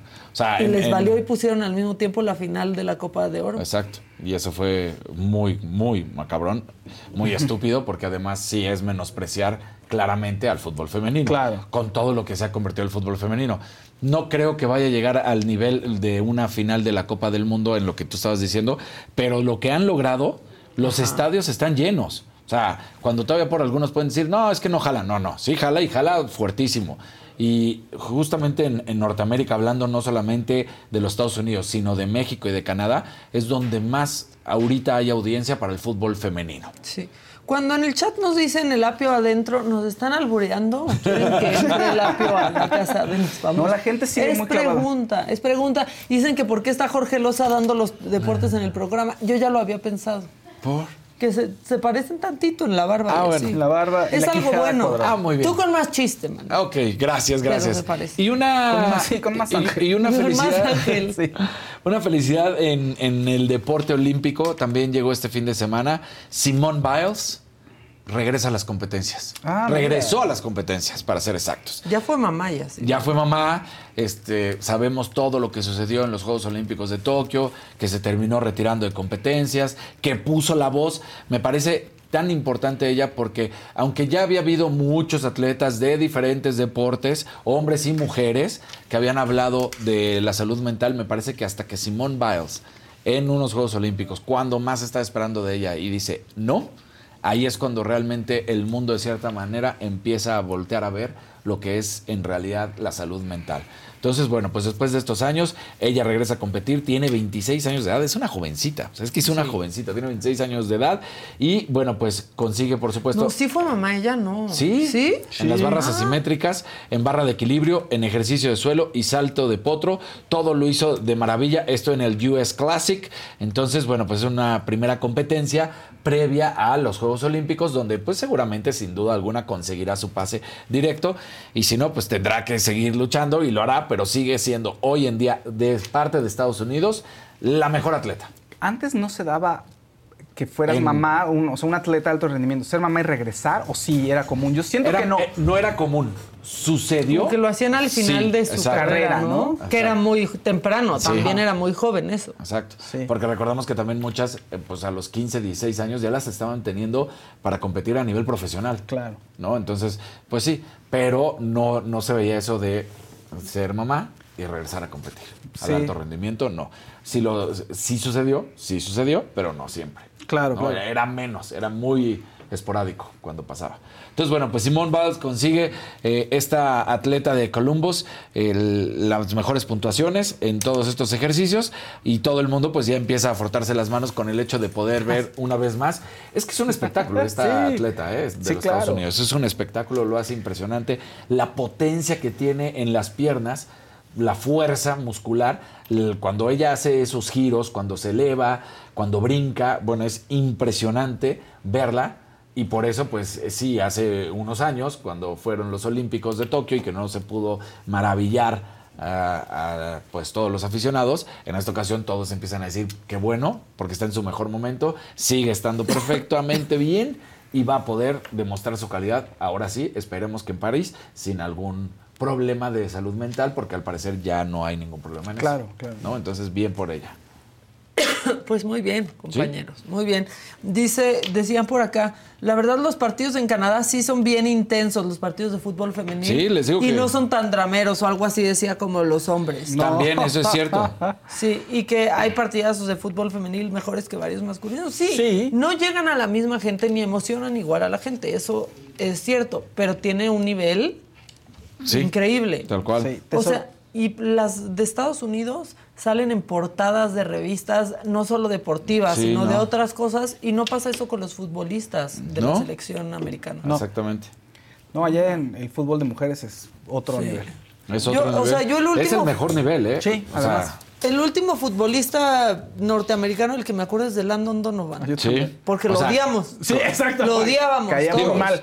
Podemos empezar a mencionar algunos, pero la verdad es que la gran mayoría se va a acordar justamente nada más de Landon Donovan, porque sí, era el gran. Es más, este era el Capitán América real, porque a, a muchos le han puesto el Capitán América, porque cada que, cada que uno sale y porta ahora la nueva La banda del Capitán. le da la estafeta al que viene, Exactamente, se convierte en el Capitán América, ¿no? Entonces, bueno, pues ahí está justamente esto de Landon Donovan.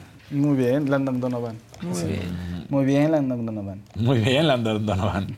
Me ha gustado el programa, abrazos a los tres y a la producción, están diciendo. Aquí, ¿ves? Aquí está preguntando si sí fue mamá o no fue mamá. Unos dicen que no, este, pero pues ahorita investigamos. Yo no tengo la claridad. O sea, Ahorita yo les digo. que sí, pero no. Se Mientras- casó el año pasado y ahorita les digo, a ver, déjenme ver. Mientras tanto, hoy es lunes, hoy a las 7 de la noche, se te estuvo di y di. El programa que aman que los haga enojar. Y ahora vámonos con Cardi B. Sufrió una agresión de un fan. Estaba en Las Vegas en un concierto y que tras un fan le avienta un vaso de agua y que le cae a Cardi B en la cara. Miren, vean. Trácate, y que ella le responde con un microfonazo. La Cardi B agarra y le dice, ¿saben qué? Échenme agua, échenme agua. Ah, o sea, Échenme ella agua. pidió. Vean, ese está ahí bien cerquita. When you fuck around and find out y tras. Resulta que estaba en un evento nuestro Piqué. Pues empezó un fan. Shakira, Shakira. De repente todo, todo mundo, todo mundo. Y de repente todo el antro gritaba Shakira. Y él al principio así como de... Y empezó a decir, eh, ¿qué pasó? Eh, ¿qué pasó? Eh, ¿qué pasó? Entonces empezó a molestar. ¿Qué pasó, hombre? ¿Y qué Vámonos con las bonitas pinturas de Marre de Regil que te están valiendo, te vienen costando. Pues ahí se un- habla de plagio. Tienen un costo de esta nada más, esta bonita pintura. Ahí está el plagio. Estas Ay, pinturas güey. también estaban ya en otras plataformas y Marcita de Regil nos las dio a conocer con un costo de 10 mil pesitos.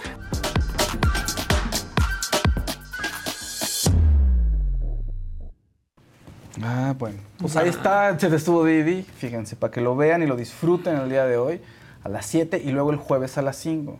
Y también hoy habrá señores peleándose, ¿no, Daniel Casarín? Señores Hoy peleando. habrá pelea de Oiga, señores La peleándose a las confusión con, tarde. con Simone Biles es que subió una foto con un bebé, pero es de su hermano mayor Ron. Mm, ok. O sea, ahí está cargando un bebé. O sea, es el hermano, no el que es- tenía. exactamente. No era su hijo. Pero no es su. Es su sobrino. Sí, Es su sobrino, exactamente. sí. Es su sobrinito. Ah, bueno, ahí estaba. Esa es la Aclarada la duda. Ah, esa es la foto, solo se acaba de Ah, casar. mira. O sea, todavía duerme bien. No como Dani. ¿Cómo fue la primera mañana? A ver, ¿cómo fue la primera noche? ¿Cuándo salieron del hospital? Cuéntanos eso. El sábado. Ok. O sea, la primera noche fue el mismo jueves y... No, la primera noche ya en tu casa. Sí, el, el sábado. El sábado ¿Y, fue la ¿y primera qué noche. tal? complicada porque de acuerdo, pues se supone que van mejorando las noches, obviamente, ¿no? Es, es lo que mismo te indican, porque además el bebé se va acomodando, va encontrando su espacio, pero pues de entrada llegas a la casa y Daniel, o sea, porque es todo, o sea, igual y como sus papás Sí, o sea, te aguantas, ¿no? Pero Ahora hay otro bebé. Exacto, entonces ya ve así como que la dinámica dice que hubo así, entonces hay que estar con él. Entonces la coneja estaba con Andrés y entonces yo me puse a jugar con Daniel todo lo que se podía. No se quería dormir y no se quería dormir. Se tardó en- por dormir muchísimo y luego Andrés empezó a pedir leche y entonces este pues no descansan, ya sabes. Luego trata de acomodarlo bien en eh, en su cunita, eh, que no es su cunita, es su Moisés, en su Moisés, y entonces hay que ponerlo bien, que esté cómodo y que esté Dios calientito. mío. Y luego el cuarto hay que ponerlo a temperatura calientita, porque así debe de estar también a gusto. entonces ya se duerme contigo y luego Daniel quiere estar también eh, durmiendo contigo. O sea, todo, todo es un relajo y todo está maravillosamente feliz, porque Pero ca- cansado. Sí, o sea, es como yo siempre lo digo, o sea, es, para mí es una felicidad absoluta y jamás voy a decir, ah, es cansado, claro, pero pues eso significa también ser papás y es lo que queríamos ser, ¿no? Jamás voy a, a culpar y decir, ay, no, pues ni modo, es, es lo que conlleva y es lo que yo, lo que decidimos en conjunto y lo que queríamos. Es muy cansado, es muy agotador y hay que estar, o sea, a- hoy a las 3 de la mañana yo estaba cambiando pañales y eh, una hora después estaba dando leche. Así el- se van llevando. Ajá, exactamente. y luego a las seis y media de la mañana, que me estaba levantando para bañar, hubo que volver a, a- a arrullarlo. Y cuando ya estaba por salir, o a darle otra vez lechita. Entonces, bueno, pues así es, porque además estamos ahorita este, haciendo de las dos para, para que no haya ningún falle. Porque supuestamente las primeras 72 horas es cuando viene bajando la leche al seno de la madre. Entonces, las primeras 72 horas, que pues igual y te puedes quedar, no pasa absolutamente nada. Es la leche materna más la fórmula. Ya. ¿Qué es lo que platicábamos tú y yo acerca de las decisiones que uno toma? Sí. Que pronto me saca de onda escuchar a gente que reniega mucho del cansancio y de pues de todo lo que conlleva la, la Claro. logística y los problemas que se generan cuando tienes dos niños o tres niños o un niño inclusive, ¿no? Pero decíamos Daniel y yo, bueno, pues finalmente Ya, son las más de decisiones dos que se uno cuidan toma. solos, amigos. Son las decisiones que uno toma. Claro. Y, y es muy padre. Bueno, yo estoy muy contento y Daniel, tú también estás muy contento. Maca siendo tía también es feliz. siendo Sí. No, no, no es tuyo. Soy pero- felicísima. Justo siento, tía, soy felicísima. Porque ya sí No, dices ya se van a dormir. ¡ay! El pañal, ¡ay! ¿No? O sea, Claro, así Dice pasa. Paulina La verdad. no es tan difícil, Casarina. Yo tuve cuatro hijos seguiditos y todo funciona si lo haces como reloj. ¿Seguidito? Y cuando están grandes es una maravilla porque se llevan súper bien. Sí. Pues felicidad, qué bueno. Sí, no se llevan, tan- no hay tantos Claro. años de diferencia, eso, eso sí es cierto. O sea, la friega, no, lo cansado son como hay que los primeros cuatro años, cinco. Los primeros Seis, cuatro o cinco no. años. Sí. A los cinco creo que dicen, dicen que ya los puedes mandar en pecero a todos lados. No, ya nada. Exacto, ya pueden ir al mandado. Ya, o sea, la mejor edad de los niños es cuando ya empiezan a hacer favores. Ya cuando empiezan a hacer- O sea, ya cuando empiezan a hacer favores. Ya van por las la mejor Mira, edad. Liduvina, ese es un error. Liduvina dice, Dani no puede hablar mucho del tema, su parte es la más ligera. Eso sí, sin duda alguna. La parte dura se la lleva su, la mamá porque pasó nueve meses eh, con el bebé. Que esa es una, Enferma, esa es una cosa no que se dice aquí en enferma. México. Que te Ya se alivió. Y ya se alivió. Yo no lo... Pero bueno, eso se dice en O sea, México. sí debe ser un alivio.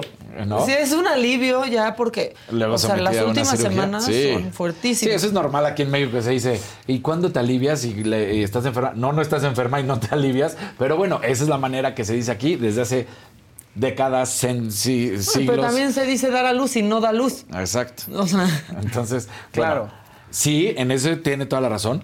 Pero eso es, o sea, nosotros estamos ahí siempre tratando de apoyar, tratando de que esté, eh, ella no se puede agachar, hay que agacharse, eh, porque obviamente pues después de la cirugía hay que cargar, hay que mover. Y Y, que eso, eso lo conllevas con toda la facilidad del mundo y sin ningún problema y no te reclamas. están pero- dando muchas esperanzas aquí, dice Silvia. Eh. Felicidades, Casarín. Lo más difícil son los primeros 20 años. Somos un equipo, hombre. Somos los dos juntitos. Los tres juntitos, porque Dani también. Te digo, o sea, nosotros decidimos desde un principio no, no separar. O no decir, espérate, espérate, lo estoy cambiando. O espérate, no, vente, vamos a cambiarlo. Y ves cómo va la manita y lo quieres acariciar, sí, lo acaricia. Con, con gentileza, que eso es padrísimo. O sea, entonces todo, todo juntito para que estemos y no se siente, no se sienta desplazado Dani en ningún momento. Para que sigan dándose cuenta que Daniel López Casarín es el hombre perfecto. Que llega y va a bañar al chamaco y así. Y dice Sandra, pero sí se siente uno como enferma. O sea, yo lo que digo es que sí es un alivio, Claro. ¿no? O sea, ya las últimas semanas están No, las estas mujeres últimas tres semanas la hinchadas, coneja estaba- se sienten más grandes que nunca, cansadas, el calor porque eres una incubadora humana, ¿no? Este, la verdad. Dicen que cuando crezcan vas a extrañar cuando eran bebés, así que que Sí, los por eso yo lo disfruto. ahorita. O sea, por eso no, por eso no reclamo ni me quejo ni nada. Dices, claro, pues esto lleva, es un proceso en el cual sí hay que estar en la madrugada despierto, hay que moverse, hay que hacer esto. Son cuestiones no naturales de ser papás y es un cansancio natural. Pero Claro. eso es- yo estoy muy en contra de cuando escucho a sus papás de, ay, no, es que por mi hijo, por tu hijo nada, ¿tú qué hiciste? Sí. Y si no, Hugo pues, dice, la semana Sí. que viene se anuncia el tercer embarazo. No, No, ya nos no, prometió, ya hizo planas que va a respetar la cuarentena. Ya lo prometió, porque ya están aquí de que para cuándo el tercero. Este, que muchas felicidades, que es muy lindo ser un gran equipo. Este, que mucha gente dice, ya quiero que crezcan y cuando crecen, también los problemas, pues dicen que mejor se hubieran quedado chiquitos. No, tampoco que se queden chiquitos. No, eso no, tampoco, tampoco, es normal. no. Eso tampoco es Tampoco es normal. Este, eso es bueno incluir a todos en el cuidado del bebé, así todos aprenden a vivir la nueva dinámica. Pues sí, también es eso porque este pues cambia cambia mucho ¿no? Claro. la dinámica familiar. Gabriela Sepúlveda dice que padre, muchas felicidades. Este y Maca para cuándo? No, yo para nunca. Es tía, Maca es tía. Yo, Maca es no. No, pero aparte, o sea, yo no quieres. la verdad, Claro. pues no. No, y además No, está o bien. sea, a no mí sé el por qué. embarazo me parece Ajá. una cosa fuertísima que no se me antoja vivir, la verdad. Eh, felicidades, Casarín. Muchas gracias, muchas este, gracias. Que se escucha que eres un gran padre y esposo, están diciendo. Muchas gracias. Eso están diciendo que la señora de la casa no está. No, pero mañana ya va a estar la señora de la casa. Y todos reímos y todos felices y, y contentos. Dice, hola de nuevo, tarde pero bien ejercitado. Buen día, buena semana a todos. Saludos desde Toluca, Estado de México. Muchas bendiciones a los bebés, Casarín. Sí. Que te están felicitando. Muchas gracias. Sí, no han este, parado de todo. Les he escrito todo el día. Bueno, toda la mañana. Muchísimas gracias. No paren, no paren. No, no paran de llegar los mensajes y lo estoy leyendo todos. Gracias a todos. En verdad que se siente todo su cariño. Besos y abrazos. Muchísimas gracias. Y bueno, este, te pasará, ¿te ha pasado algo así parecido? Mi, mi hermana un día me dijo, "Mm, he dormido tan poco que no sabía si estaba despierta o estaba, o sea, ya en un nivel de alucinación de no dormir. La coneja el ¿No? sábado así la pasó. O sea, la coneja el sábado no durmió porque. Porque además también, pues te digo, eh, hay que estar tratando de que Dani esté tranquilo y entonces él quería estar y entonces pues estás, pero entonces cuida a Dani, pero entonces ella estaba con Andrés y entonces trata de hacer esto y trata de hacer aquello y pues, eh, o sea, ella, ella la pasó muy mal el, el sábado, al grado que pues el domingo así de duérmete, no pasa nada y ahorita vemos cómo le hacemos, aquí resuelvo la vida Sí. y este pues ya le hablas a tus papás y le hablas a tus suegros y vénganse para acá y vamos a resolver y que descanse. Y Mira, aquí nos ustedes dice. Nadia, Nadia de, de la redacción dice, dice mi mamá que el casarín no se preocupe, que lo difícil son los primeros 20 años y que después te digan que van a estudiar comunicación. Sí, es cierto. Sí, sí, sí. Te dice, "Comuni- Complicado. ¿Por qué? ¿Por qué vas a estudiar eso? ¿No sabes qué hacer o qué? de- ¿Cómo no sé qué hacer? decir? No, o sea, quiero estudiar Claro que sí, ahí comunicación. se ve de todo. Claro. Uno dice, voy a estudiar comunicaciones por. Te dice, ¿por qué no sabes qué estudiar? No, sí. Todo eso que Dani le gusta, todo. Justo sí sé. Oigan, eh, Xochitl Galvez anda, anda diciendo que, este, a ver, dice que hay una rara captura masiva de firmas de aspirantes del Sí. Frente Amplio. Este, y eso sí es cierto, ¿no? Dice, personajes que tienen ya 100 mil firmas y no los veo en la calle buscando la firma, entonces que lo revise el comité.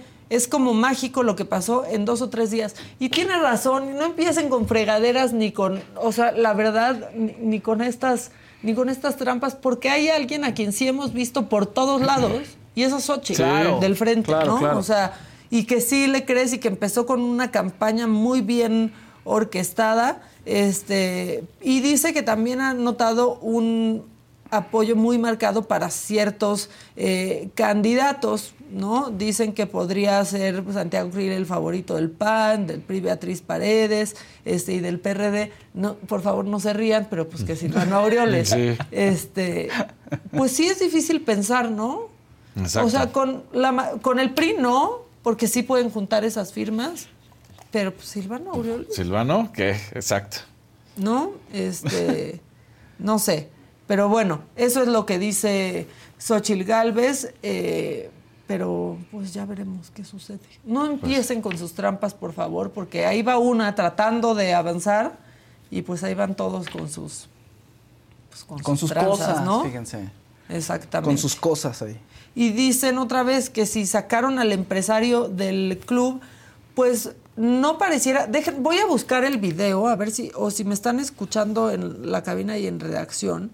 Este, porque no se ve que lo hayan sacado de- del antro. O sea, no, no se ve qué pasó en la calle, Sí, pero no, al menos en la grabación que subió uno de los dueños del República, pues se ve ahí parado, ¿no? Sí, ahí sí. detenido sin que nadie esté siquiera eh, cerca. Dicen que lo habían sacado, porque, bueno, pues en un antro si te ven ya muy mal, Muy mal, o te sacan. algo, te sacan, pero no se ve que lo hayan, que lo hayan sacado. Sacado. Miren, lean el chat en lo que yo este, busco. Mina Rivera, un naranjita. Felicidades a Casarín por su bebé Andrés. Muchísimas gracias, Mina.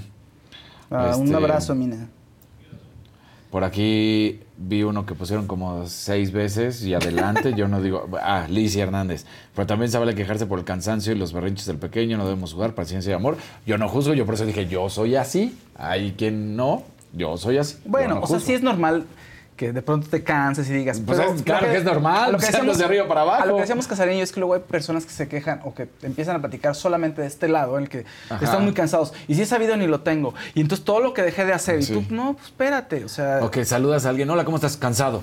Pues, pues, bueno, pues está, pues, está bien, ok. Pues sí, eso es lo que me tienes que... No, pero sí hay que defender el derecho a cansarse. Ah, no, claro, pero si solamente hablas Sí. de ese lado, es lo que decimos, si solamente hablas de eso, que... parece que todo es malo, pues dices, entonces, No, pero que parezca todo real. O sea, porque sí es mucha felicidad. Claro, es ¿no? toda la felicidad. Y también es mucha chinga. claro. Sí, pero claro. una no ah, acaba con la otra, ¿no? Eh, ¿O no. tú qué opinas? Para lo que es. Ninguna, a ver, para Piénsalo, mí, yo vuelvo Josué, a eso otra vez, para mí la verdad es que yo me voy más por la felicidad que me otorgan los tres, porque la misma coneja, los bebés, o sea, es una maravilla.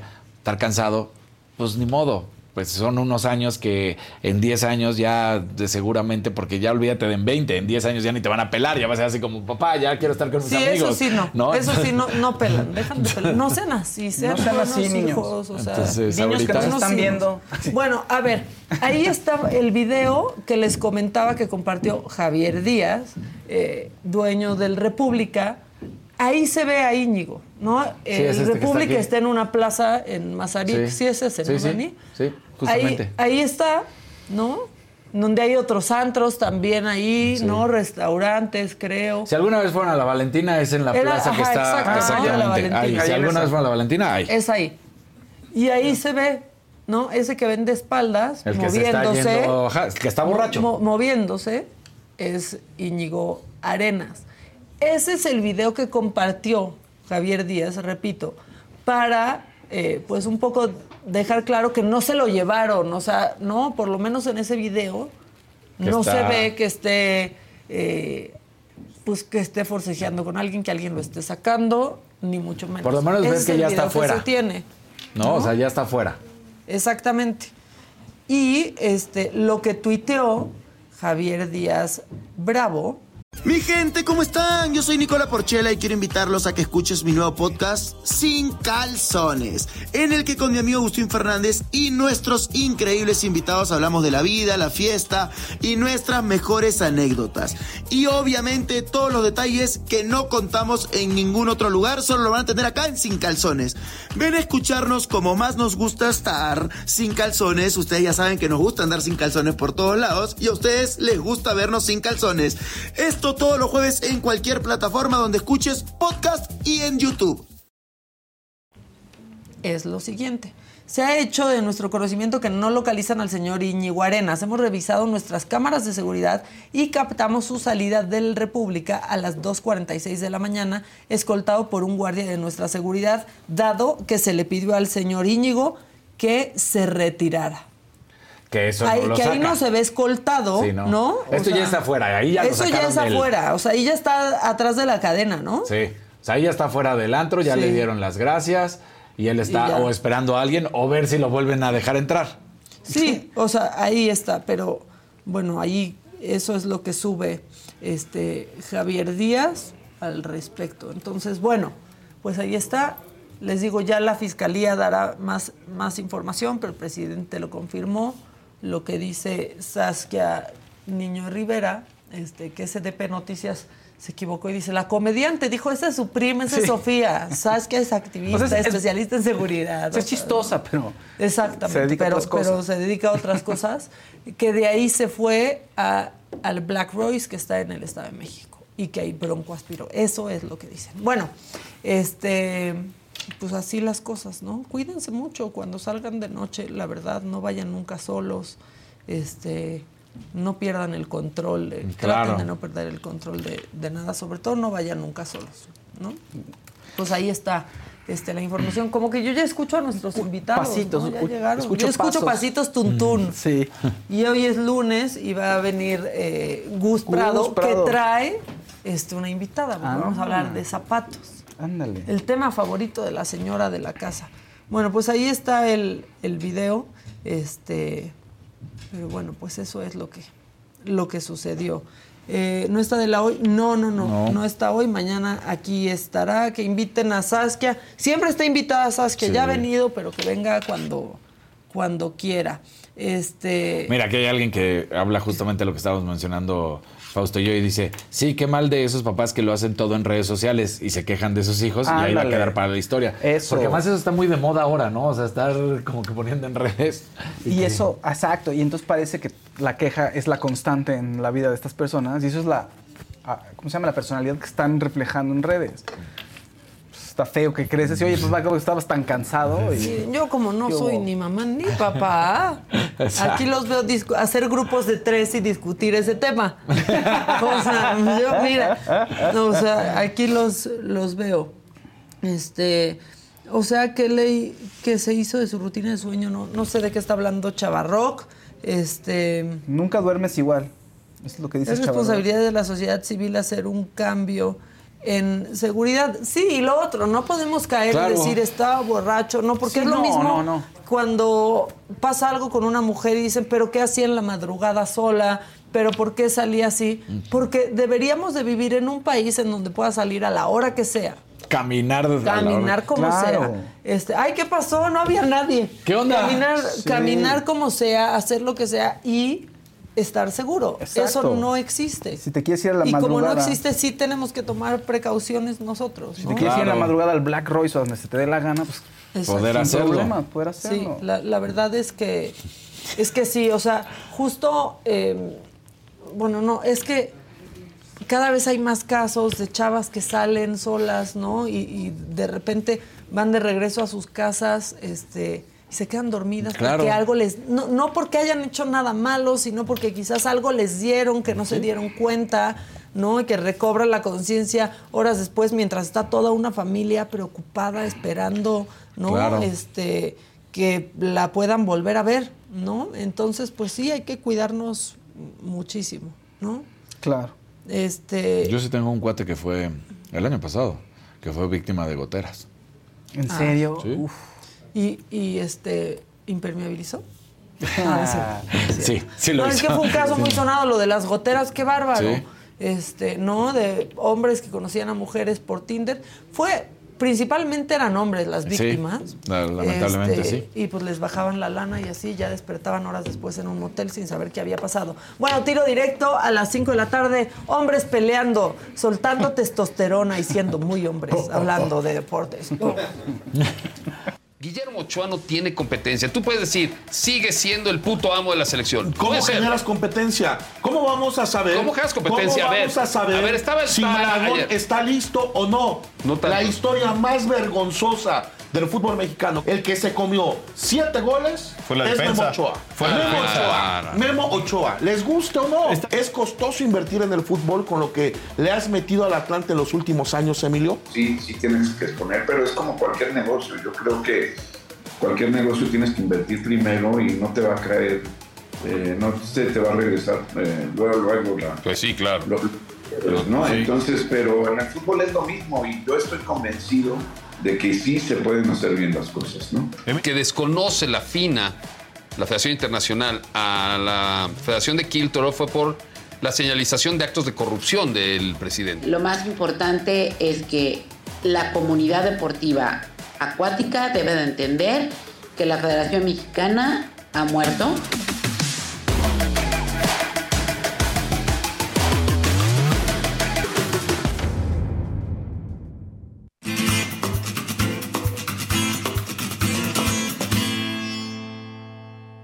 Aquí está ya Gus Prado con su gadget favorito porque ya van dos semanas seguidas que lo trae. Es, es una batería, Gus. Hola, buenos días. Buen Sí, día. Es mi batería. Muy bien. Pero es que de hecho no sé por qué extraña razón el lunes yo amanezco descargado porque no puedo el celular Ah. nada el fin de semana. Todos. Hablan del teléfono, ¿verdad? Exacto, Sí. están hablando de- Sí. y Beatriz Calles ya está Beatriz con nosotros. Calles Bienvenida, con Beatriz, qué nosotros. gusto Muchas tenerte por acá. Pues ya ha estado con nosotros, por supuesto, pero Beatriz Calles es una leyenda en todo lo que sería la producción, la promoción, la identificación de talentos, el abrir caminos a nuevos mercados de la moda en México, desde los vestidos de novia hasta todo lo que has hecho en Fashion Week. Pues de hecho ha sido poder identificar a dónde viene la moda mexicana, para dónde va y pues es un gusto tenerte. Muchísimas gracias. Aparte, sabes que la verdad sí, tenemos tanto talento en México como tú sabes, que luego no es conocido. Entonces, yo me he propuesto desde hace 54 años que llevo trabajando en esta maravillosa industria, darlo a conocer, comunicarlo, porque luego los mismos mexicanos no sabemos las maravillas que tenemos. Sí, andamos buscando ahí qué ¿Estás de comprar sin saber que tenemos aquí Todo. grandes diseñadores de todo tipo. De ¿no? todo, de Sí. todo. Hablas de joyería, hablas de vestido, hablas ahora de zapato. La verdad tenemos cosas increíbles y tan buenas son que exportan como locos con marcas de diseñadores internacionales las cosas hechas en México. Sí, y claro. lo mismo Y pasa ahí vamos en la y las compramos, textil. ¿no? En otro lado, sin Exacto, con un nombre en inglés o con un nombre en italiano, con un nombre que no, que no es eh, en español. en- y, pero ahí estás encantado, pagando extra a mucho cosas más. mexicanas. Que por un lado me da mucho orgullo que las cosas bien hechas de México sean reconocidas internacionalmente y que tengan esa demanda. Pero, por otro, mexicanos pongámonos las pilas y consumamos lo mexicano. Claro, Claro, pues y para entonces- vender a ese precio, ¿no? Porque Ajá. o sea, ellos no están vendiendo al precio que Pero compramos esta calidad, nosotros. ¿No? Con esta calidad, pero a ese precio. Y cuéntanos, ¿por qué vienes a hablar de calzado? ¿Qué andas haciendo? Pues fíjense Ahora sí que, en qué pasos andas. Sí, ¿qué pasos Literal, andas? ¿qué pasos? te? Fíjense que justo he estado 54 años apoyando la, la industria de moda mexicana y se me ha presentado en esta ocasión la oportunidad de hacerlo para la industria del calzado. Entonces, conocía yo el salón de piel y calzado de, de Guanajuato, lo Mm. conocía, había yo trabajado hace décadas para, para Zapica, les había organizado unos eventos y demás, pero les digo hace décadas. Y como que lo había dejado, sabiendo que ahí está, pero lo había dejado. Y he tenido el gusto de, de que me haya invitado la presidenta de, de Zapica, Daniela Reyes de la Luna, de formar parte de su equipo. Y la verdad me emociona muchísimo, les digo, porque descubriendo todo lo que hay, todo lo que se encuentra en este salón de- del calzado, es impresionante y poder ayudar a comunicar el trabajo que están haciendo empresarios mexicanos de talla tan, tan, tan exquisita como una talla internacional, pues la verdad es un honor para mí poder hacerlo. Y es por eso que ahora estoy desde el calzado, mi Pues qué Gus. maravilla, porque de hecho que yo creo que la gente probablemente no lo sepa, pero hay que recordárselo. El eje de la fabricación de calzado en México, pues es el Bajío y particularmente Guanajuato. Ahí se No hay más, desarrollaron ¿no? las pieles, o sea, la tenería es una de las principales industrias y en un exceso de sabiduría por parte de los propios fabricantes, de los industriales del Estado, ellos hicieron su propia cámara del calzado, ¿no? Es correcto. Donde se hacen investigaciones, se ve cosas de tendencias. El calzado mexicano existe porque todos estos industriales van a la Feria de Milán y van a París y van a todos lados a ver las tendencias, ver cómo las aterrizan. Y con eso cada año llevan a cabo Zapica, que Zapica es la fiesta del calzado mexicano. Es una feria de un tamaño verdaderamente impresionante. Yo acabo de estar en Premier Visión en Nueva York, más o menos chico. Pero Zapica ahí se las va dando con Premier Visión en París o con todas estas grandes ferias de, pues todo lo que sería proveeduría, este, lo que está alrededor de la idea del calzado. Y ahí tú encuentras todo tipo de Marroquinería. marcas. Ajá, cuéntame. Marroquinería, calzado infantil, caballero y dama. Uy, qué buena bota. Ay, mira. ¿Qué tal? Aparte, con las tendencias globales que todo el mundo... el olor a piel. El olor a piel. El olor a piel. sí. Manta raya. Sabes que sí, en cuanto a bota, pues ya saben que la bota de Cowgirl continúa, pero vean ahora los materiales, los flecos estos súper largos. La verdad, van y van y van evolucionando la bota, que es muy buen producto de ellos. La bota viene Ah, mira. Es que no paran de reimaginar la bota, ¿no? A mí eso es lo que me Es impresiona correcto, mucho. es correcto. Ve, le encuentras tanto con tacón Sí. como planas. Vean qué padrísima está esa suela, la Sí. caña larga, increíble y, y la combinación de materiales. Estas son padrísimas. Estas ¿no? están súper lindas. Sí. Sí. Como que de es- cuera tamaulipeca con sus flecos. Exactamente, con el fleco Y ahí. no hay que olvidar que no solo en todo lo que se está haciendo en Zapica, pues no solo es el calzado como la bota, sino es el calzado cotidiano, el calzado de dama que puede dar la inspiración, El color, esto que tiene, mira, una fuerte idea como de la música disco, ¿no? Sí. Entonces, ese es súper setentero. Dentro, dentro de las tendencias globales que sigue, que sigue Zapica, está el calzado para dama con esta plataforma con gran importancia para los tacones y la tendencia, como dices Gus, de los años 70 Ajá. está fuertísima. Yo creo que aparte esta tendencia aquí en México la adoptamos y, y ha costado muchísimo trabajo que se vaya porque como todas queremos ser súper altas, entonces... Sí, eso no se va a ir, ¿no? ¿Estás de acuerdo? ¿Estás Sobre de acuerdo? todo, eh, Aquí está la mejor opción. La plataforma, ¿no? Es cómoda Y también. ve lo que creces de repente, ¡pum! Sí. ¿no? De No, y repente te estilizas, 12 ¿no? Y, y eres- 12 le da mucha seguridad a las mujeres el tacón, supuesto. ¿no? Y el ve- tacón y el dorado más. Y ve esto, El dorado, el, tacón, dorado. El tacón dorado. La tendencia en mocasín, que este mocasín está padrísimo y una Con esa tendencia. suelota. Ajá. Son estas suelas, es una tendencia muy fuerte tanto Ah, en dama padrísimo. como en caballero. Sí. La verdad sí, van a encontrar muchísimas, muchísimas maravillas todos los compradores que acudan a Zapica del 22 al 24 de agosto. Ya vi que aparte muchos son de nuestros amigos de Brantano, ya vi. Sí, aquí vienen varias Este marcas. está- Viene Brantano, que es una de las marcas mexicanas que tienen más fuerza, Sí. pero también Sí. aquí viene, es- esta dice diseños italianos, ese se es llama la ese es marca. Cuadra. Cuadra. Este es Cuadra. Dante. Esa de allá es Cuadra. Y ¿no? esta es Salamandra. Ya. Ah. Sí, que hay muchas marcas y que qué bueno que trajeron aparte otro tipo de zapatos porque de pronto ah, piensan que hablas de Zapica y que León y que, ah, va a haber puras botas. No, hay de todo. Y no. Hay de todo. Y hay de niño, deportivo, este, todo lo que sería este, las marcas como Tropicana, que es una marca de niños. De niños que De las principales del país. Increíble, porque Sí, es una aparte marca buenísima. los tenis que llegaron para quedarse tanto en adulto como para niños, tienen Uf. una variedad de materiales. Ahora están, saben que haciendo cosas iridiscentes, cosas glossy y después metiendo una serie de aplicaciones. Para los tenis de niña, haz de cuenta que son así como un agasajo que entre las flores y la mariposa y el no sé Sí. qué, no sé cuánto.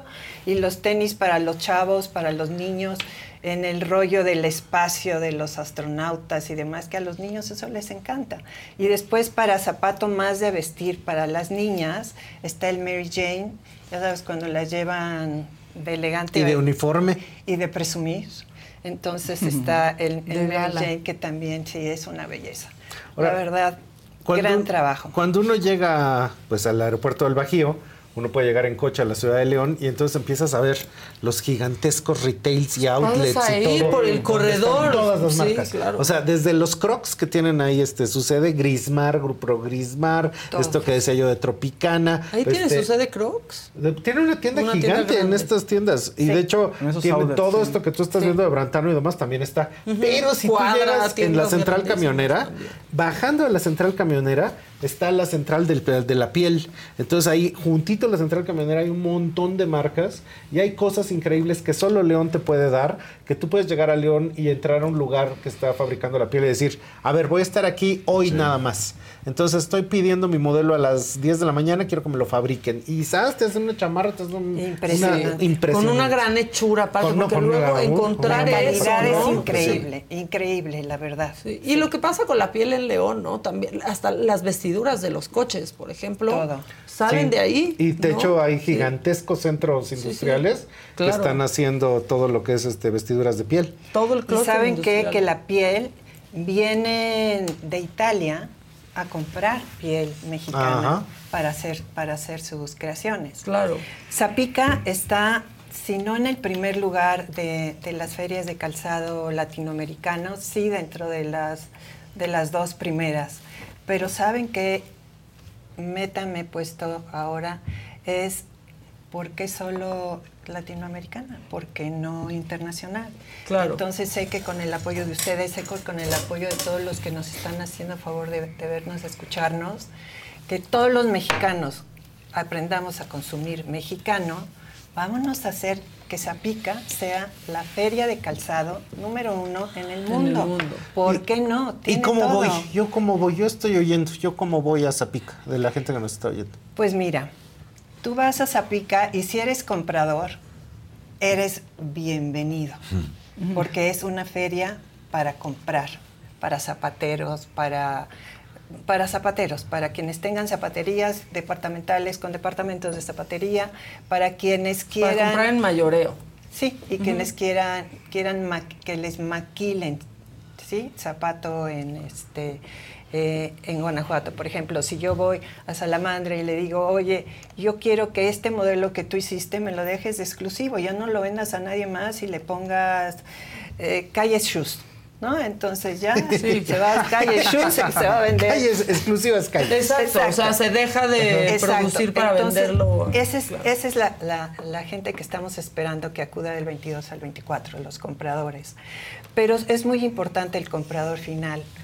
ustedes, nosotros que nos están escuchando, que digan, oye, yo vi en las redes de Zapica lo que está pasando, que este es el zapato, que si salamandra, que si brantano, que si cuadra, que si Dante, quien sea, lo quiero, lo quiero, porque en el momento en que el consumidor final exige a la departamental o existe, exige a la zapatería que quieren calzado mexicano, que ya no quieren que les estén vendiendo calzado chino, entonces en ese momento los compradores tienen que ponerse las pilas y darle gusto a su consumidor final.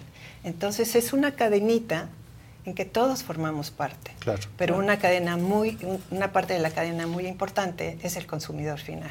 Porque Claro. finalmente es quien va a dejarle dinero Oigan, al y es buen lugar también para ir como diseñador, entonces, supongo, ¿no? ¿cómo O sea, no? ¿Cómo no? Porque entonces también ¿Cómo puedes no? ver qué proveedor es el que vas a usar, ¿no? Sí. Pues yo una cosa que siento mucho, que eh, creo que de repente está dejado de lado hasta en la educación de moda en México, es que la gente de repente puede pensar en lo que está pasando. Ay, vamos a verte las de Nueva York o no sé qué.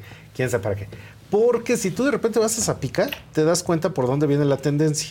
Y ves lo que se está haciendo en producción de materiales, o sea, por ejemplo, Ujú. estos metalizados, lo que pueden ser de, allá tiene como apariencia de, de, de- de mantarraya y de este, acabados que se están haciendo en vacuno para que se vean serpientes, cocodrilos, etcétera, pero son acabados en piel de res, ¿no? Correcto. Sí, o inclusive qué bueno, los nuevos tratamientos. sí. los Es lo nuevos que que- tratami- lo que queremos, que- los nuevos tratamientos que hay para plásticos, que tú de repente hueles un calzado y dices, qué bien huele la piel. Sí, pues ya es plástico que huele a piel. O sea, Exacto. Claro. todo Sí, se está transformando, las tecnologías están fuertísimas. Y que no se nota, ¿no? O No, sea, no se porque también nada. eso decían, es que al final se nota, también está avanzando mucho para, para allá la tecnología, ¿no?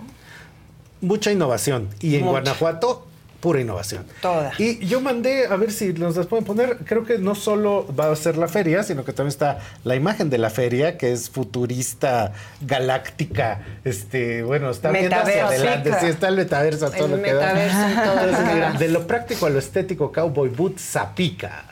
Entonces, Está ese padre. acabado, wow. Y dentro de la feria, pues tú no me dejarás mentir, se presenta el calzado, pero hay pasarelas, pero hay conferencias, pero hay, este, digo, aparte que hay conferencias, hay pláticas, porque van muchas empresas a, Es correcto. a decir por dónde va, ¿no? Es correcto. Este- Asesorar Ajá. desde todo, desde todos los ángulos de la industria del calzado, asesorar a los compradores, asesorar a los asistentes para que, pues juntos, ya sabes, se ha probado toda la vida que sumando siempre somos mejores. Claro. Y entonces sumando y siendo, estando juntos, somos más fuertes y podemos atacar todos los ángulos. Y tienen hay conferencias, teniendo Marisa Lazo, Eso me parece fascinante porque Marisa Lazo es ni nada menos ni nada más esta mujer que empezó haciendo pasteles, ¿no? En su garage. En su garage. En Guadalajara. ¿no? Pero Sí, en ¿qué Guadalajara. Y que se convirtió en una, no en una empresa, se convirtió en una industria. Y que de hecho... Y en una tiburona Sí, ahora, no, no, es aparte. ah, ya sabes tiburona. Claro. Mira, a mí no la conozco, pero su caso me parece fascinante. Y pues aquí sí, las delicias de emprender, ella sí sabe cómo emprender. no me cabe la menor duda. En el mundo, México, ¿cómo se posiciona en la industria del zapato? Es decir, ¿cómo, cómo- ¿en qué concepto nos tienen? ¿En primeros lugares? ¿Cómo que ahí la llevamos? ¿Mercado emergente o diseñadores emergentes? ¿Cómo lo ven? nos tienen en- como muy bien hechos, y era lo que, lo, lo que platicábamos hace rato. Somos reconocidos por lo bien hecho del calzado y desgraciadamente necesitamos más demanda del consumidor final para que en lugar que te vayas a comprar el calzado hecho en México con un nombre internacional, exijas que te vendan el calzado aquí Claro. con el nombre Con el nombre mexicano. mexicana. Pero, por ejemplo, tú si estás en toda la zona del sur de Estados Unidos y te da por la, boca, la bota vaquera, eh, va a haber marcas americanas, por supuesto, pero no hay manera que ni una sola de esas botas no haya sido hecha en México. Todo el mercado de bota vaquera de Estados Unidos es mexicano. Correcto. Entonces, todo y nuestra mano de obra, otra vez. ¿Sí? Es ¿no? increíble, O sea, es debería ser mejor hecho. pagada porque todos los pa- muchos países están prefiriendo a México por el costo de la mano de obra, ¿no? Y deberían de tener mejores condiciones también. Sí, de hecho, uno, trabajadores. yo creo que es un problema de la industria en general en México. Sí. Es que no hemos podido hacer lo que sucedió en Europa. En Europa el trabajador especializado pues se convierte en el que hace uh, Valenciaga, Claro. Fendi, etcétera. Y aquí con estas cosas raras que tenemos empantanadas entre la artesanía, y, o sea, no se acaba de entender que es un profesionista de gran Y la especialidad, industria y los de sindicatos, alta o sea, es- especialidad, que hace un allá. producto increíble. Entonces eso Pero, no se ha entendido. Gus, vuelvo a lo mismo. Siento que el mexicano tiene que ser consciente de lo bueno que es. Sí. Para mí, Sí. yo siempre he dicho a nivel textil, una pieza de un artesano, de una artesana, que se llevó tres meses en bordarla, en hacerla, en tejerla, etcétera, etcétera. Eso es alta costura. Claro. ¿Están de acuerdo? Pero claro, Sí, entonces pero no vienen los entendido. Lo franceses. regatean. Dicen que eso no, Y aquí regatean, ¿no? Y aquí mío, regateas, no. exacto. Entonces, cuando viene... ¿Qué es eso? No se ha viene una marca europea a reconocer lo que se está haciendo aquí en México, dices, ay, qué padre. Claro. Y se llevó a tres, a tres artesanos a trabajar a su taller y entonces dije, wow, que se den cuenta los artesanos lo que se valora el trabajo. Lo que se valora el Lo que vale tiempo su que trabajo. emplean No, la calidad. y la calidad. Y pues ahora fíjate, se nos escapó Adelita, pero le, traje, le, bueno, le trajeron ellas, ¿no? Yo, yo. Mi gente, ¿cómo están? Yo soy Nicola Porchela y quiero invitarlos a que escuches mi nuevo podcast Sin Calzones, en el que con mi amigo Agustín Fernández y nuestros increíbles invitados hablamos de la vida, la fiesta y nuestras mejores anécdotas. Y obviamente todos los detalles que no contamos en ningún otro lugar, solo lo van a tener acá en Sin Calzones. Ven a escucharnos como más nos gusta estar sin calzones. Ustedes ya saben que nos gusta andar sin calzones por todos lados y a ustedes les gusta vernos sin calzones. Esto todos los jueves en cualquier plataforma donde escuches podcast y en YouTube. ¿Qué?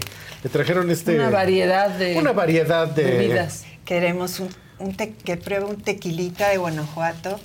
Y no sé si ustedes sepan, pero Guanajuato es famoso por sus buenos vinos. Sí, bueno, es que También. ahora tiene unos viñedos. ¿no? Entonces queremos aquí que Lo iba a levantar para que se viera. Ahí está Que bien. nuestra querida Adela Da el charolazo, pero para la querida Adela. su copita de, de tequila para empezar y después su copita de vino para que siga- Adelita es tequilera, ¿no?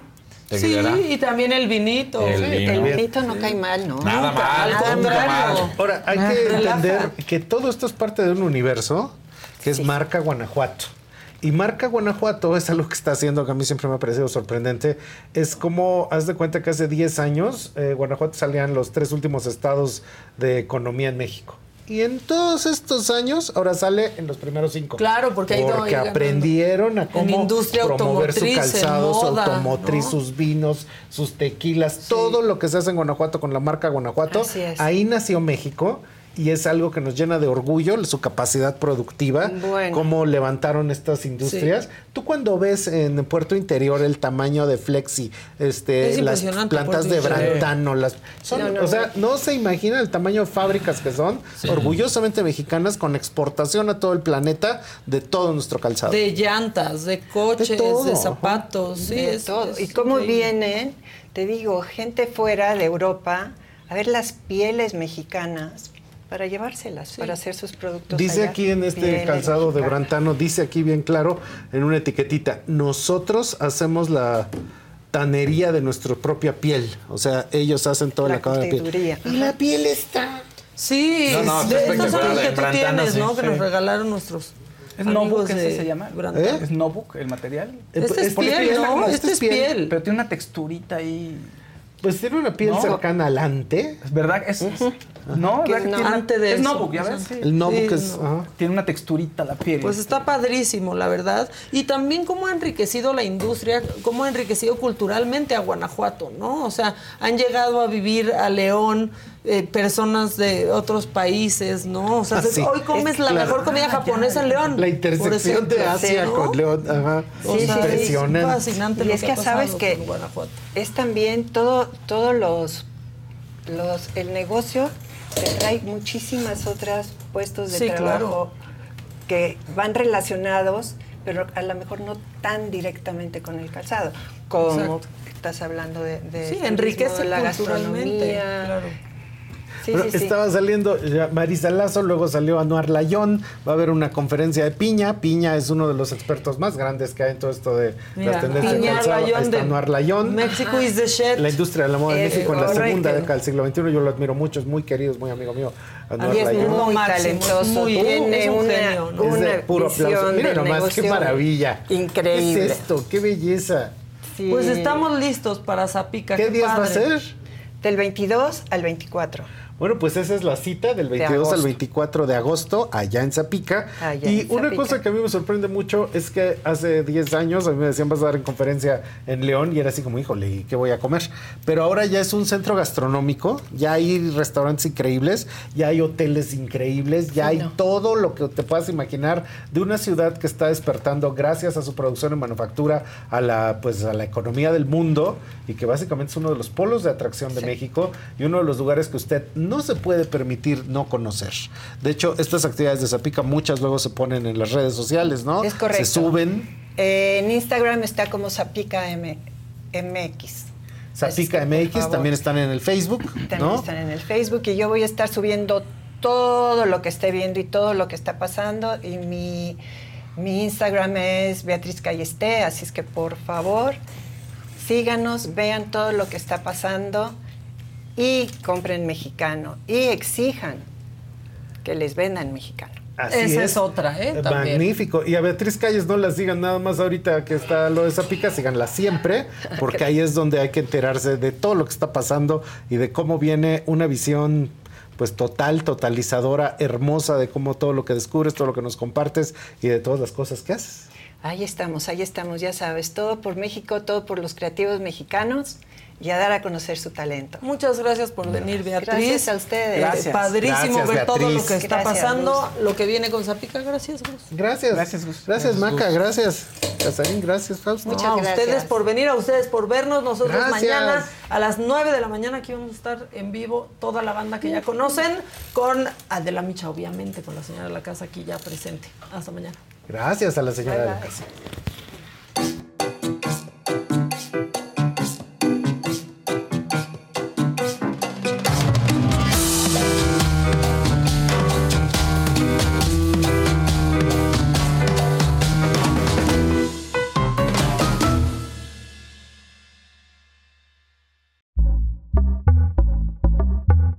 Pitaya.